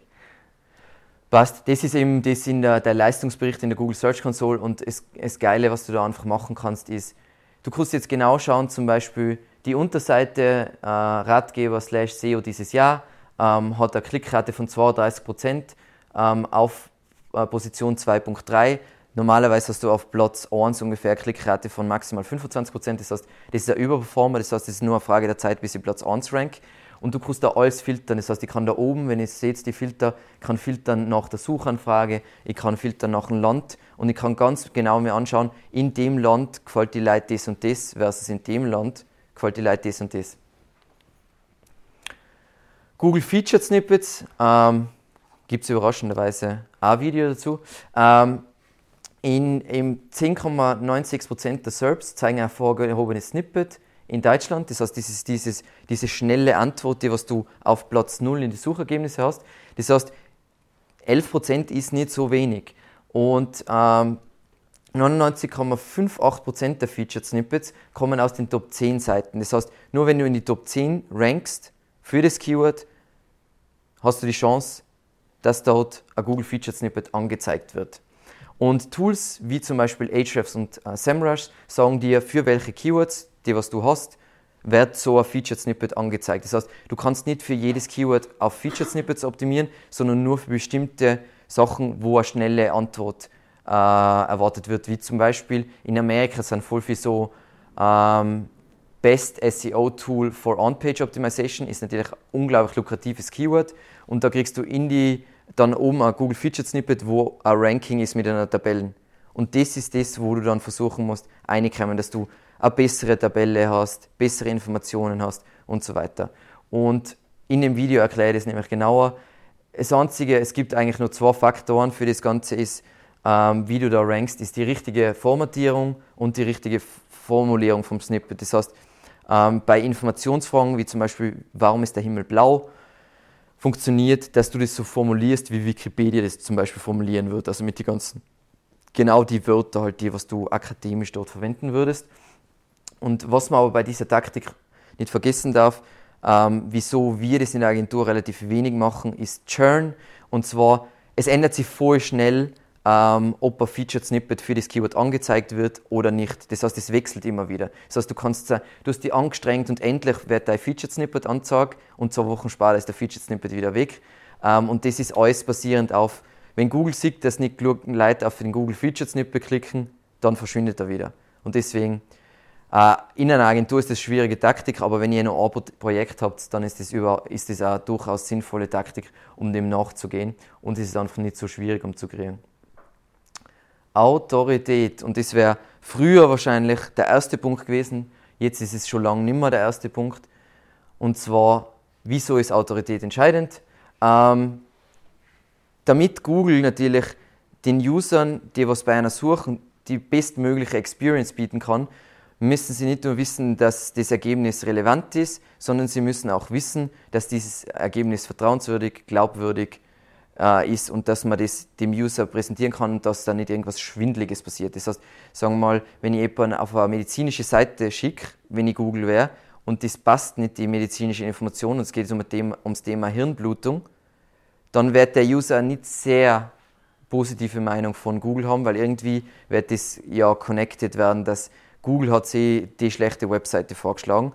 Das heißt, das ist wie Google bestimmt, hey, der ist relevant, die Informationen machen durchaus Sinn, aber sollte man den dann sagen, ist der glaubwürdig.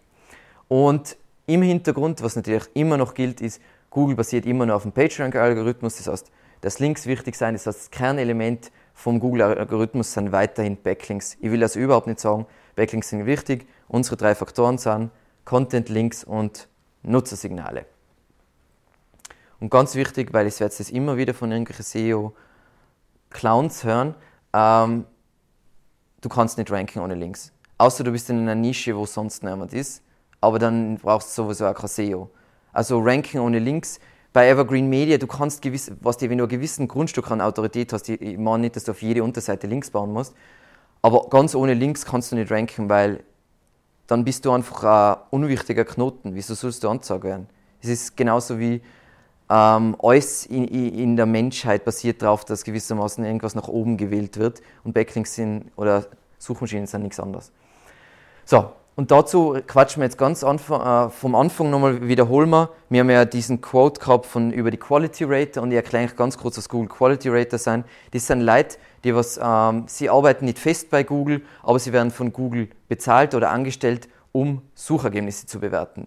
Das heißt, sie haben solche Guidelines, ähm, so Bewertungskriterien, ähm, um die Suchergebnisse zu bewerten. So was sie sagen, hey, wie zufriedenstellend sind diese Suchergebnisse, wie ist generell die Qualität von der Seite, wie vertrauenswürdig ist die Seite und was Google mit denen macht. Sie bewerten Suchergebnisse vor allem nach Updates von Google, um zu sagen, hey, mit dem Update haben wir das erreicht, was wir haben wollten, oder haben wir es nicht erreicht. Und was ich aber auch glaube, ist, es gibt ja, Google verwendet Nutzersignale, aber es gibt ja gewisse Sachen, die was Google vielleicht schwierig bis jetzt messen kann. Und ich glaube, dass sie die, die Rückmeldung von die Google Quality Rater auch der künstlichen Intelligenz füttern, um die schlauer zu machen, dass sie besser wird im Verständnis von, ähm, im Interpretieren von was ist gut und was ist schlecht.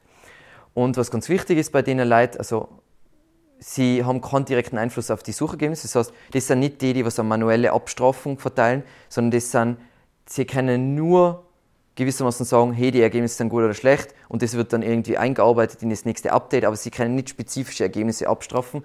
Die, was das kennen, ist das Web-Spam-Team und aber es wird immer weniger mit den manuellen Abstrafungen, weil der Algorithmus selber schon extrem gut darin ist, ähm, Seiten einfach auszufiltern, die brauchst du nicht abstrafen.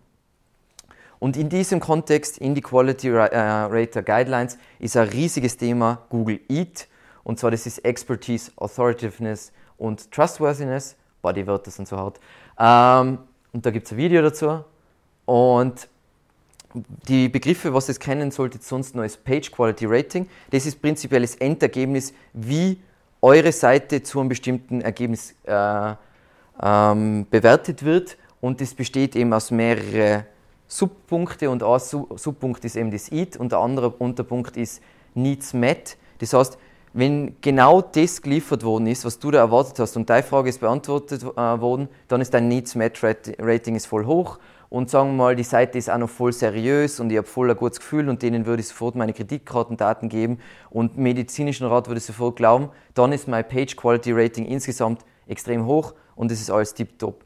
Und was da noch wichtig zu erwähnen ist dabei, Expertise heißt nicht unbedingt, dass ich Akademiker sein muss. Gell? Also bei Medizin hast Expertise, ich bin ein Akademiker, aber zum Beispiel bei einem Thema wie, keine Ahnung, Hundetraining, da brauche ich kein Akademiker sein. Das heißt, Google unterscheidet zum Beispiel in die Google Quality Rater Guidelines auch im Alltagsexperten. Zum Beispiel in SEO gibt es auch keine, es gibt keine echte Ausbildung, es gibt Ausbildungen, aber die bezeichne ich als nicht echte Ausbildungen. Außer natürlich meine Ausbildung. Ähm, und da ist es also so, Google kann schon unterscheiden, was ist Expertise in dem Bereich. Das heißt zum Beispiel im, auf dem Finanzmarkt, wenn da irgendjemand dir irgendwelche großen Investitionen empfiehlt, dann war es gut, wenn der einen Schulabschluss hat und genau das Gleiche ist bei Medizin, aber bei manchen Themen gibt es das nicht. Und da anhand von anderen Signalen erkennt Google, ob das jetzt Expertise ist oder nicht. Und eben für diesen Page Quality Rating, dieses Overall Rating, ist EAT eigentlich der hauptausschlaggebende Punkt.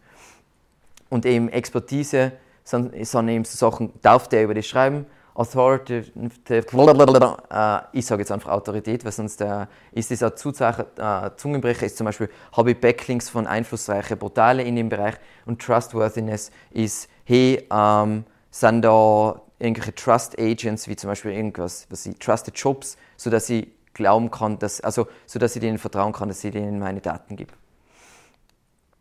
Und da haben wir jetzt einfach kurz ein Beispiel, dass ihr versteht, über was ich da überhaupt schwafel. Ähm, einer von den größten Gewinner von dem Update im August, wo es um das Google Eat gegangen ist, oder das, das Update hat geheißen Google Medical Update, war NetDoctor. Und der Grund dafür ist, oder der große Unterschied, ich sage ich dann an riesigen Verlierer, ist zum Beispiel Thema Hirnblutung. Zum einen, ich sehe Autor, ähm, Autor mit Foto, ich sehe ihren Hintergrund, ich sehe, wann es geschrieben worden ist. Es ist nach höchsten wissenschaftlichen Standards verfasst. Wenn ich da jetzt draufklicke, dann sehe ich alle medizinischen Quellen wunderschön referenziert und der Artikel ist dann, steht unten auch noch, was die das sind, die medizinischen Codes und was sie.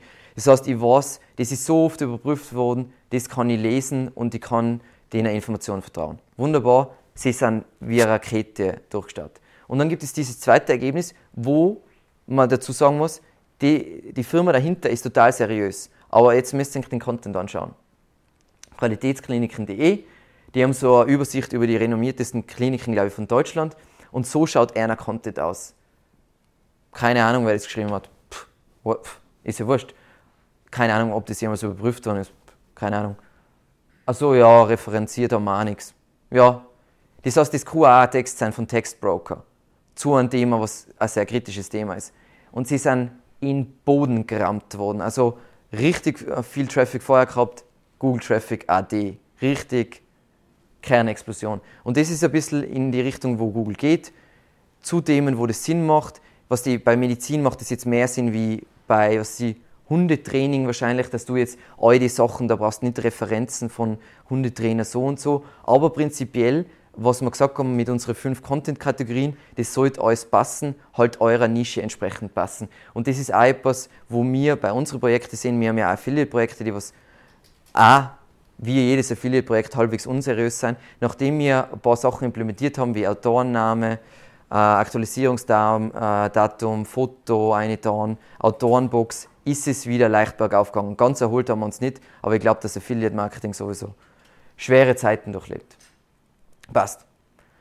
Und dann, eben ein Teil von diesem Autoritätsbereich ist das Problem mit dem Linkaufbau. Und Linkaufbau wird einfach immer schwieriger, weil die Leute einfach angepisst sind. Das heißt, wenn du eine große Brand bist, ist Linkaufbau voll einfach und jeder verlinkt dich. Aber wenn du unbekannt bist und du musst ein neues Projekt in Gang bringen, ist Linkaufbau das Schlimmste auf der Welt. Weil früher habe ich ja, früher habe ich prinzipiell ja ein bisschen Spammer sein können. Ich habe Webverzeichnisse, Gästebücher, Social Bookmarking, Formprofile, Blogkommentare. Ich habe bei Linkbroker Links kaufen können und irgendwie habe ich schon meine Links gekriegt und die Regel war, ein Link ist ein Link und ich kann sowieso nicht abgestraft werden. Aber die Quellen sind ja jetzt alle so zum einen, sie bringen so wenig. Risikoreich würde ich sogar schon nicht mehr sagen, weil ich glaube, dass Google die meisten Links sowieso schon entwertet. Das heißt, ich kann es machen, aber es bringt mir relativ wenig.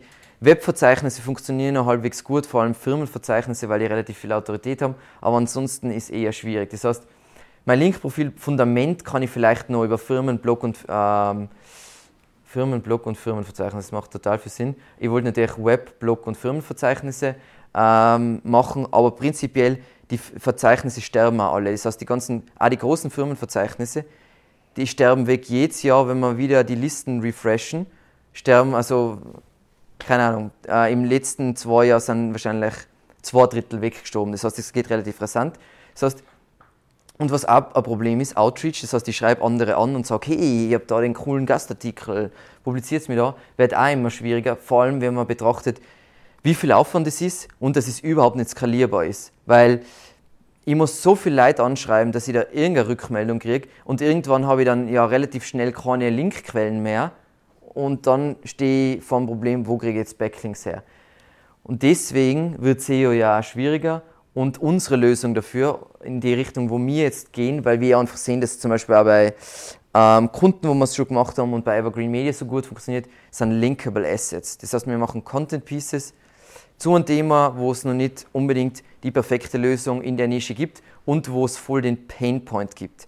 Also in einem, ich will jetzt nicht zu viel verraten, aber in einer bestimmten Branche haben wir jetzt das gemacht, da geht es um einen Diebstahl-Guide und so einen Diebstahl-Guide gibt es noch nicht und da machen wir jetzt was super Umfangreiches und von dem versprechen wir uns, wenn wir da für Outreach machen, dass wir dann Links kriegen. Und das heißt einfach, wir wollen Inhalte auf unserer eigenen Webseite kreieren, die so genial sein, dass sie natürlich verlinkt werden und natürlich verlinkt werden durch Vermarktung. Das heißt, wir schreiben große Seiten an und sagen, hey, wir haben da den umfangreichen Beitrag geschrieben, wir würden den Aspekt rausnehmen und einen Gastartikel über das schreiben, wenn ihr das dann verlinkt. Und das funktioniert zum Beispiel für Evergreen Media, funktioniert das eigentlich wahnsinnig gut. Aber das sieht auch, Linkaufbau wird immer leichter, desto mehr, dass du ein Brand bist. Am schlimmsten ist es am Anfang. Weil, wenn du keinen kennst und die kennt keiner und du versuchst Outreach machen, es funktioniert, aber es macht dich nicht glücklich. ähm, dann, was ich auch, wenn es eine Nische ist, für die sich das anbietet, was wahnsinnig gut funktioniert, ist ein Glossar. Was das ist super oldschool und voll viele Seiten haben ihr Glossar gelöscht, weil sie der Meinung sind, dass es nicht funktioniert und so weiter und weil es eine Zeit lang auch nicht funktioniert hat. Aber Glossare, wo du wirklich schön Begriffe definierst aus deiner Nische, es ist so oft, dass Blogger über irgendwas schreiben und dann irgendein Wort definieren wollen, aber sie wollen es jetzt nicht in dem Artikel definieren, sondern einfach kurz rauslinken. Und wenn sie dann googeln und du rankst mit dem Glossareintrag auf Platz 1, das ist der Traum. Also das sieht man bei unserem Glossar, wir haben glaube ich ungefähr 60 Glossareinträge und das sind alles so kurze Schnipsel und wir haben halt teilweise Videos einbaut. Aber die Leute lieben das, weil es ist ja super praktisch, weil dann linke ich kurz raus und ich muss ja, ich kann ja einfach kompliziertere Begriffe, wo es nur fast keinen Content gibt, aber irgendein Blogger wird schon irgendwann über das schreiben oder irgendeine Seite wird schon über das schreiben und dann, das ist meine Chance, Links zu kriegen. Und ihr seht schon, die Zeiten, wo du Linkaufbau auf einer Kategorieseite, auf einen Shop gemacht hast, die sind vorbei, weil da kriegst du keine Links. Du musst schauen, dass du die Links auf Linkable Assets kriegst und dann von denen Assets auf deine äh, kommerziellen Seiten verlinkst. Dann, was wir auch bei den Kunden machen und wunderbar funktioniert, ist, sind tiefschürfende Anleitungen inklusive Videos. Das seht ihr, es kommt immer wieder zurück auf Videos. Das funktioniert auch für Links und Shares, weil zum Beispiel mh, mm, Leute sind so lustig. Ähm, wenn ich ein bekannter Blogger bin, kann ich die schlechtesten Blogartikel der Welt publizieren und ich kriege tausende Shares. Es kann die größte Scheiße sein, kriege ich voll viel Shares. Ich kann unbekannt sein und ich schreibe einen mindblowing Artikel und ich sehe das in der SEO-Branche so oft, wo dann entdecke ich wieder irgendein Underground-SEO, über den kann keine Sau shared sein Content, weil Leute sharen nicht, weil es geil ist, sondern Leute sharen für sich selber so. Oh mein Gott, schau, was ich für einen geilen Artikel und hey, ähm, sie wollen gewissermaßen, es geht mehr ums Posen, als wie, dass du etwas teilst, was gut ist. Und das ist eben das, sagen wir mal, zum Haare raufende bei dem Ganzen. Dann, was, es auch so wenig, ähm, ja, es, es, gibt so wenig dazu, sind im deutschsprachigen Raum Rechner, weil die meisten Firmen sind zu faul, sich Rechner zu programmieren. Und dabei ist bei fast jedem Kunden von uns gibt es Keywords, wo es um Rechner geht. Und wenn es zum Beispiel eigentlich die Webseite Baufi24 anschaut, Baufi24 macht nichts anderes, als wie dass sie Rechner haben. Die haben nur Rechner. Und die haben, glaube ich, 150.000 äh, Traffic in einer mega lukrativen Kredit Baufinanzierungsbranche, Baufinanzierungsbranche. Und wieso? Einfach weil sie nicht zu faul sind, geile Rechner zu bauen. Die anderen machen alle so, ma, ma, Rechner, da brauche ich sicher acht Stunden Arbeit, das ist nicht wert. Und ich denke so, ja, währenddessen verdienen sie Millionen Motherfuckers. Ähm, und das gibt es in jeder Nische und da muss man, es seht bei allem, es müsst sich ein bisschen mehr anstrengen wie die anderen, äh, anderen, dann wird das alles wunderbar. Und was unglaublich gut funktioniert, aber einfach mühsam ist und da bin ich selber der Schlechteste. Wenn du eine Firma hast, die irgendwelche einzigartigen Daten zu irgendwas sammelt, wenn du da Studien publizierst, wir haben da einen Kunden, die machen einen, einen, gewissermaßen einen Mitarbeiterspiegel, haben die gemacht. Und da haben sie äh, 50 Großunternehmen in Deutschland haben sie befragt und sie haben den Spiegel äh, publiziert. Die haben kein SEO gemacht, die sind zu uns gekommen, die haben ein Linkprofil gemacht, wo wenn ich mir das anschaue, sage ich, du brauchst in deinem Leben nie wieder Linkaufbau machen. Das haben sie nur mit der verdammten Studie gemacht, dass sie, äh, natürlich hat das viel Arbeitszeit gekostet, aber die haben diesen Spiegel gemacht und zum einen äh, linken all diese Großunternehmen, verlinken auf diesen Spiegel und natürlich alle Zeitungen schreiben über das, oh mein Gott, der und der ist so hoch im Ranking und der und der ist so weit unten im Ranking. Unvorstellbar. Und das sind schwierig vorhersehbar, was da natürlich funktioniert, aber das sind so Sachen einfach, um mal nachzudenken, wenn man sowas hat, ist das mega cool. Gesundheit. Und dann kommen wir zum letzten Part, und zwar Performance. Und wieso ist Performance heute noch so wichtig? Zum einen, Google hat überhaupt keine Lust drauf, ähm, Ressourcen zu verschwenden, weil der Google-Bot muss nur crawlen. Wenn du auf deiner WordPress-Seite tonnenweise Bullshit-Tag-Seiten hast und Anhangsseiten, dann wird Google denken, pff, das interessiert mir genau gar nicht. Und zweitens, eine Website kann nur so toll sein, wenn sie langsam ist, ist die User Experience ja null. Also ich glaube, jeder darin wird dem zustimmen, wenn eine Seite nicht binnen einer bestimmten Zeit lädt, dann da haben sie eh gemessen mit, mit diesem Frustrationsgrad. Das ist echt witzig, wie wenig Geduld äh, moderne Menschen haben, vor allem auf Mobile. Ist echt so, pff. Weißt, Crawlbarkeit und Indexierbarkeit und wieso ich da das Jahr darüber rede, ist, weil wir das unglaublich geilste Tool aller Zeiten gekriegt haben von Google und zwar die neue Google Search Console, mit der ich wirklich alles machen kann. Ich kann jetzt wunderbar mir anschauen, hey, mit welchen ähm, URLs kommst du nicht so gut zurecht, Google. Und ich kann sogar einzelne URL bei der Google Search Console eingeben und diese URL überprüfen und Google sagt mir, ja, das crawl ich nicht, weil ich der Meinung bin, dass das ein Duplikat ist und für mich ist das das Original, deswegen ist das ein Problem und deswegen crawl ich das nicht. Und das hat man vorher, du hast mutmaßen können und du hast da irgendwelche technischen Tools, hast einbauen können und voll viel Zeit, aber jetzt sagt dir Google genau, hey, das gefällt mir nicht und ich würde es so haben. Und es wirft sogar Warnungen aus, wenn du zum Beispiel in der Sitemap irgendwas einreichst, was no Index ist, dann sagt der Googlebot, hey, wieso reichst du das ein, dass ich das scrollen muss, obwohl es eigentlich no Index hat, ähm, auf no Index hast. Und da, nur da reinzubohren, für eine kleine Seite ist relativ unwichtig, sage ich auch, aber wenn du ein Online-Shop bist und bei einem Online-Shop hast du schnell tausende URLs und du rammst das zusammen, kriegst einen massiven Ranking-Boost und das sehen wir immer wieder, weil es ist eines von den ersten Sachen, was wir bei neuen Kunden machen und es gibt aber auch lustige Kunden, die was keinen Online-Shop haben und das, das gleiche Chaos haben. Ähm, dann in der Google Search Console, das gibt es schon länger, das gibt es schon eine Weile, gibt es ja Abrufen und Rendern, weil voll oft fragen mir Leute, ja, wie erkenne ich, was Google sehen kann und was Google nicht sehen kann. Gibt es einfach unter Abrufen wie durch Google kannst du sagen, abrufen und rendern. Dann sagt dir Google, hey, so sieht der User die Seite und so sieht der Googlebot die Seite. Und wenn das nicht ein Match ist, habt ihr ein Problem. Also wir haben so viele Kunden, dann versuchen es, irgendwelchen Duplicate Content in iFrames aus, einzubauen und irgendwie zu verstecken. Immer wenn du Ressourcen vor einem Googlebot versteckst, und es ist nicht nur Content, sondern es sind auch Bilder, JavaScript, CSS, es ist nie gut. Und es geht immer die Sichtbarkeit rauf, wenn du alles crawlen lässt. Also wir haben einen Online-Shop gehabt, wo ein paar CSS-Dateien waren, die was nicht ähm, crawlbar waren. Und nachdem wir es removed haben, also das, die, die, den Blog, ist der Traffic raufgegangen. Und einfach, es ist relativ logisch aus meiner Sicht, weil der Googlebot will einfach genau sehen, was geht ab auf der Seite, was ist der Primary Content, was ist der Secondary Content, was ist oben, was ist unten, tralalala, was ist hervorgehoben, was nicht hervorgehoben. Und wenn du das nicht machst, dann ist immer so, ja, wissen wir nicht. Und wenn sie es nicht wissen, dann werden sie ja nicht gerade besser bewerten. OL überprüfen haben wir schon gesagt. Und dann gibt es auch schon ewig das Feature, aber ich sehe das bei jedem Online-Shop. Bis jetzt habe ich einen Online-Shop jemals gesehen, der was zu uns gekommen ist, der was das konfiguriert hat. In der Google Search Console gibt es den Punkt Parameter und da kannst du steuern, wie Google Parameter handelt. Und jeder, der was da in einem Online-Shop hat oder so wie das Wifi, was das Parameter relativ schnell aus der Hand laufen kann. Das heißt, du hast voll viel äh, Fragezeichen, XYZ ist gleich 1, 2, 3, 4, tralalala. Und teilweise werden die URLs indexiert und du müllst den Index zu mit deinem ganzen äh, mit den ganzen Müll-URLs, wo Duplicate Content drauf ist, ist eine Katastrophe. Und da kannst du Google genau sagen, hey Google, wenn der Parameter ist, dann ist das Paginierung. Wenn es der Parameter ist, dann ist das einfach eine stellvertretende URL, das brauchst du nicht crawlen. Wenn es der Parameter ist, dann äh, hast das, das ist eine Einschränkung, die Seite brauchst du nicht crawlen, aber für die User soll das dem dienen, dass sie zum Beispiel filtern können. Und das zu konfigurieren bei einem Online-Shop, Magic. Macht kein Mensch, Feature gibt es schon ewig.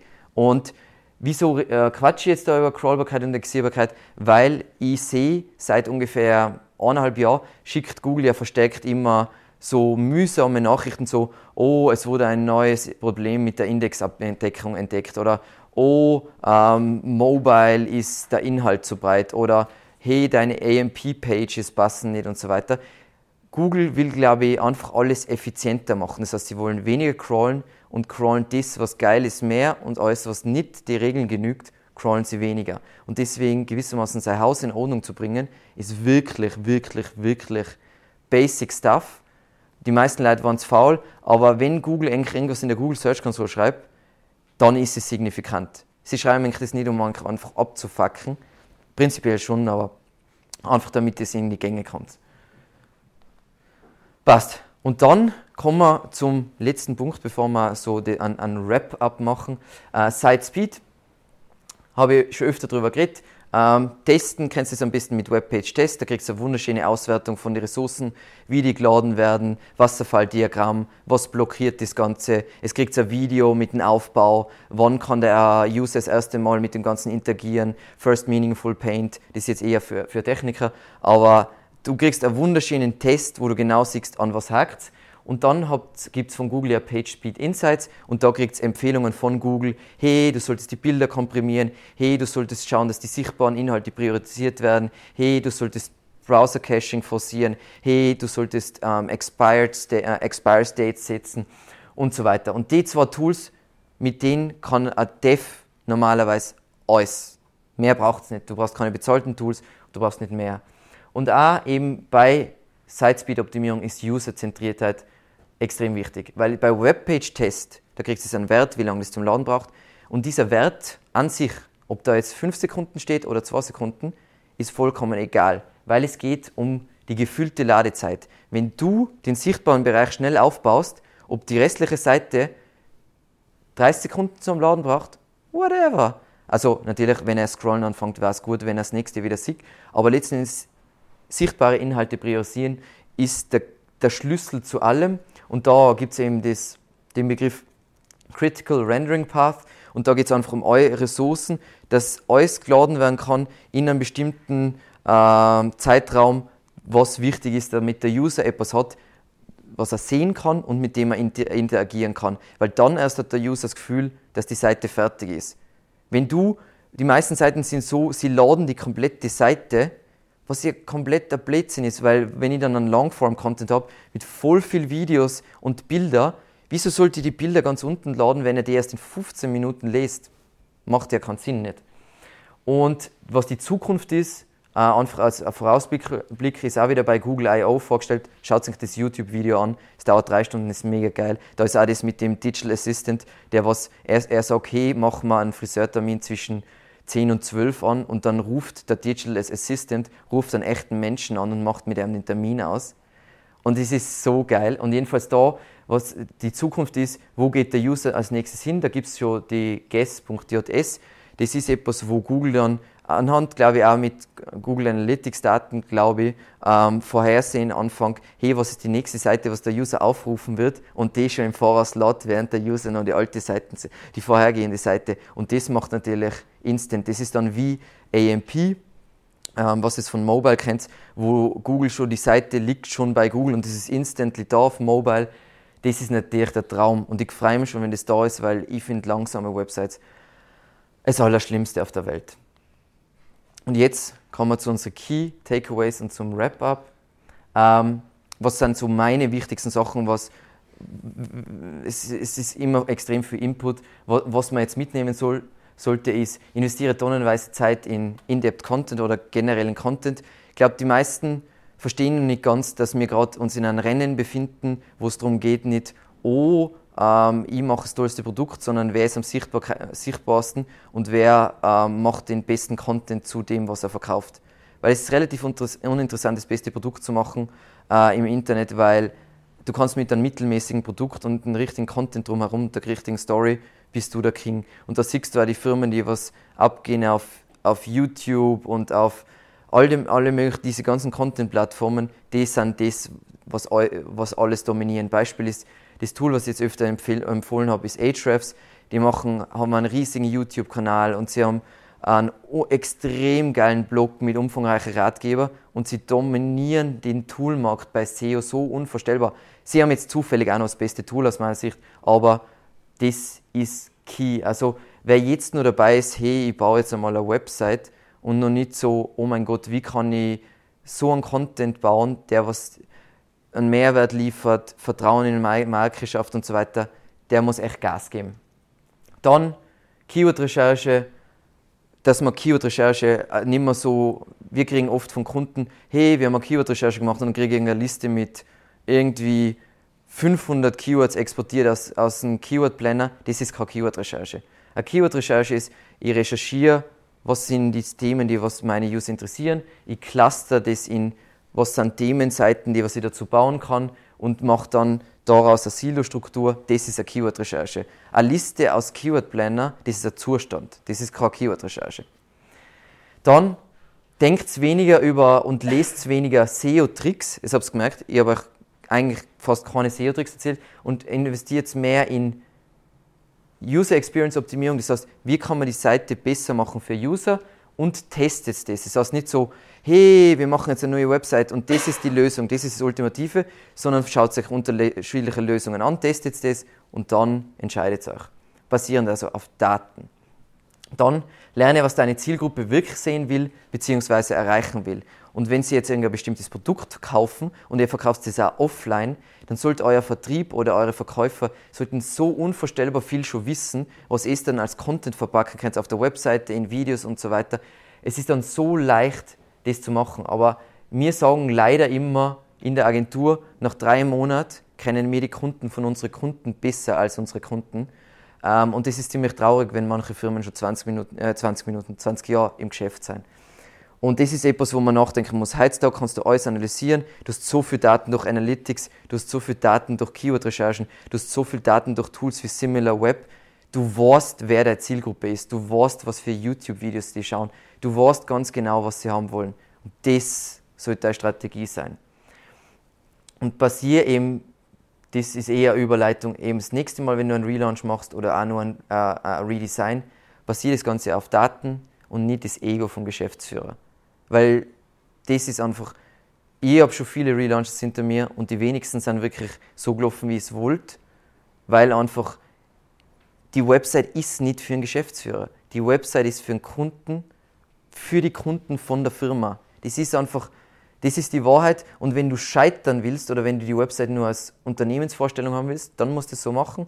Wenn du einen Erfolg haben musst, dann muss was anderes sein. Du musst es loslassen und du machst die Seiten für deine Zielgruppe und es muss nicht überall draufstehen, wie geil der Geschäftsführer ist und was er alles schon erreicht hat in seinem Leben und so weiter, sondern es muss draufstehen, was der User sehen will. Und es muss sich um ihn drehen und die Geschichte muss sich um ihn drehen, wie er seine Sachen erreichen kann, wie er das machen kann, was er erreichen will.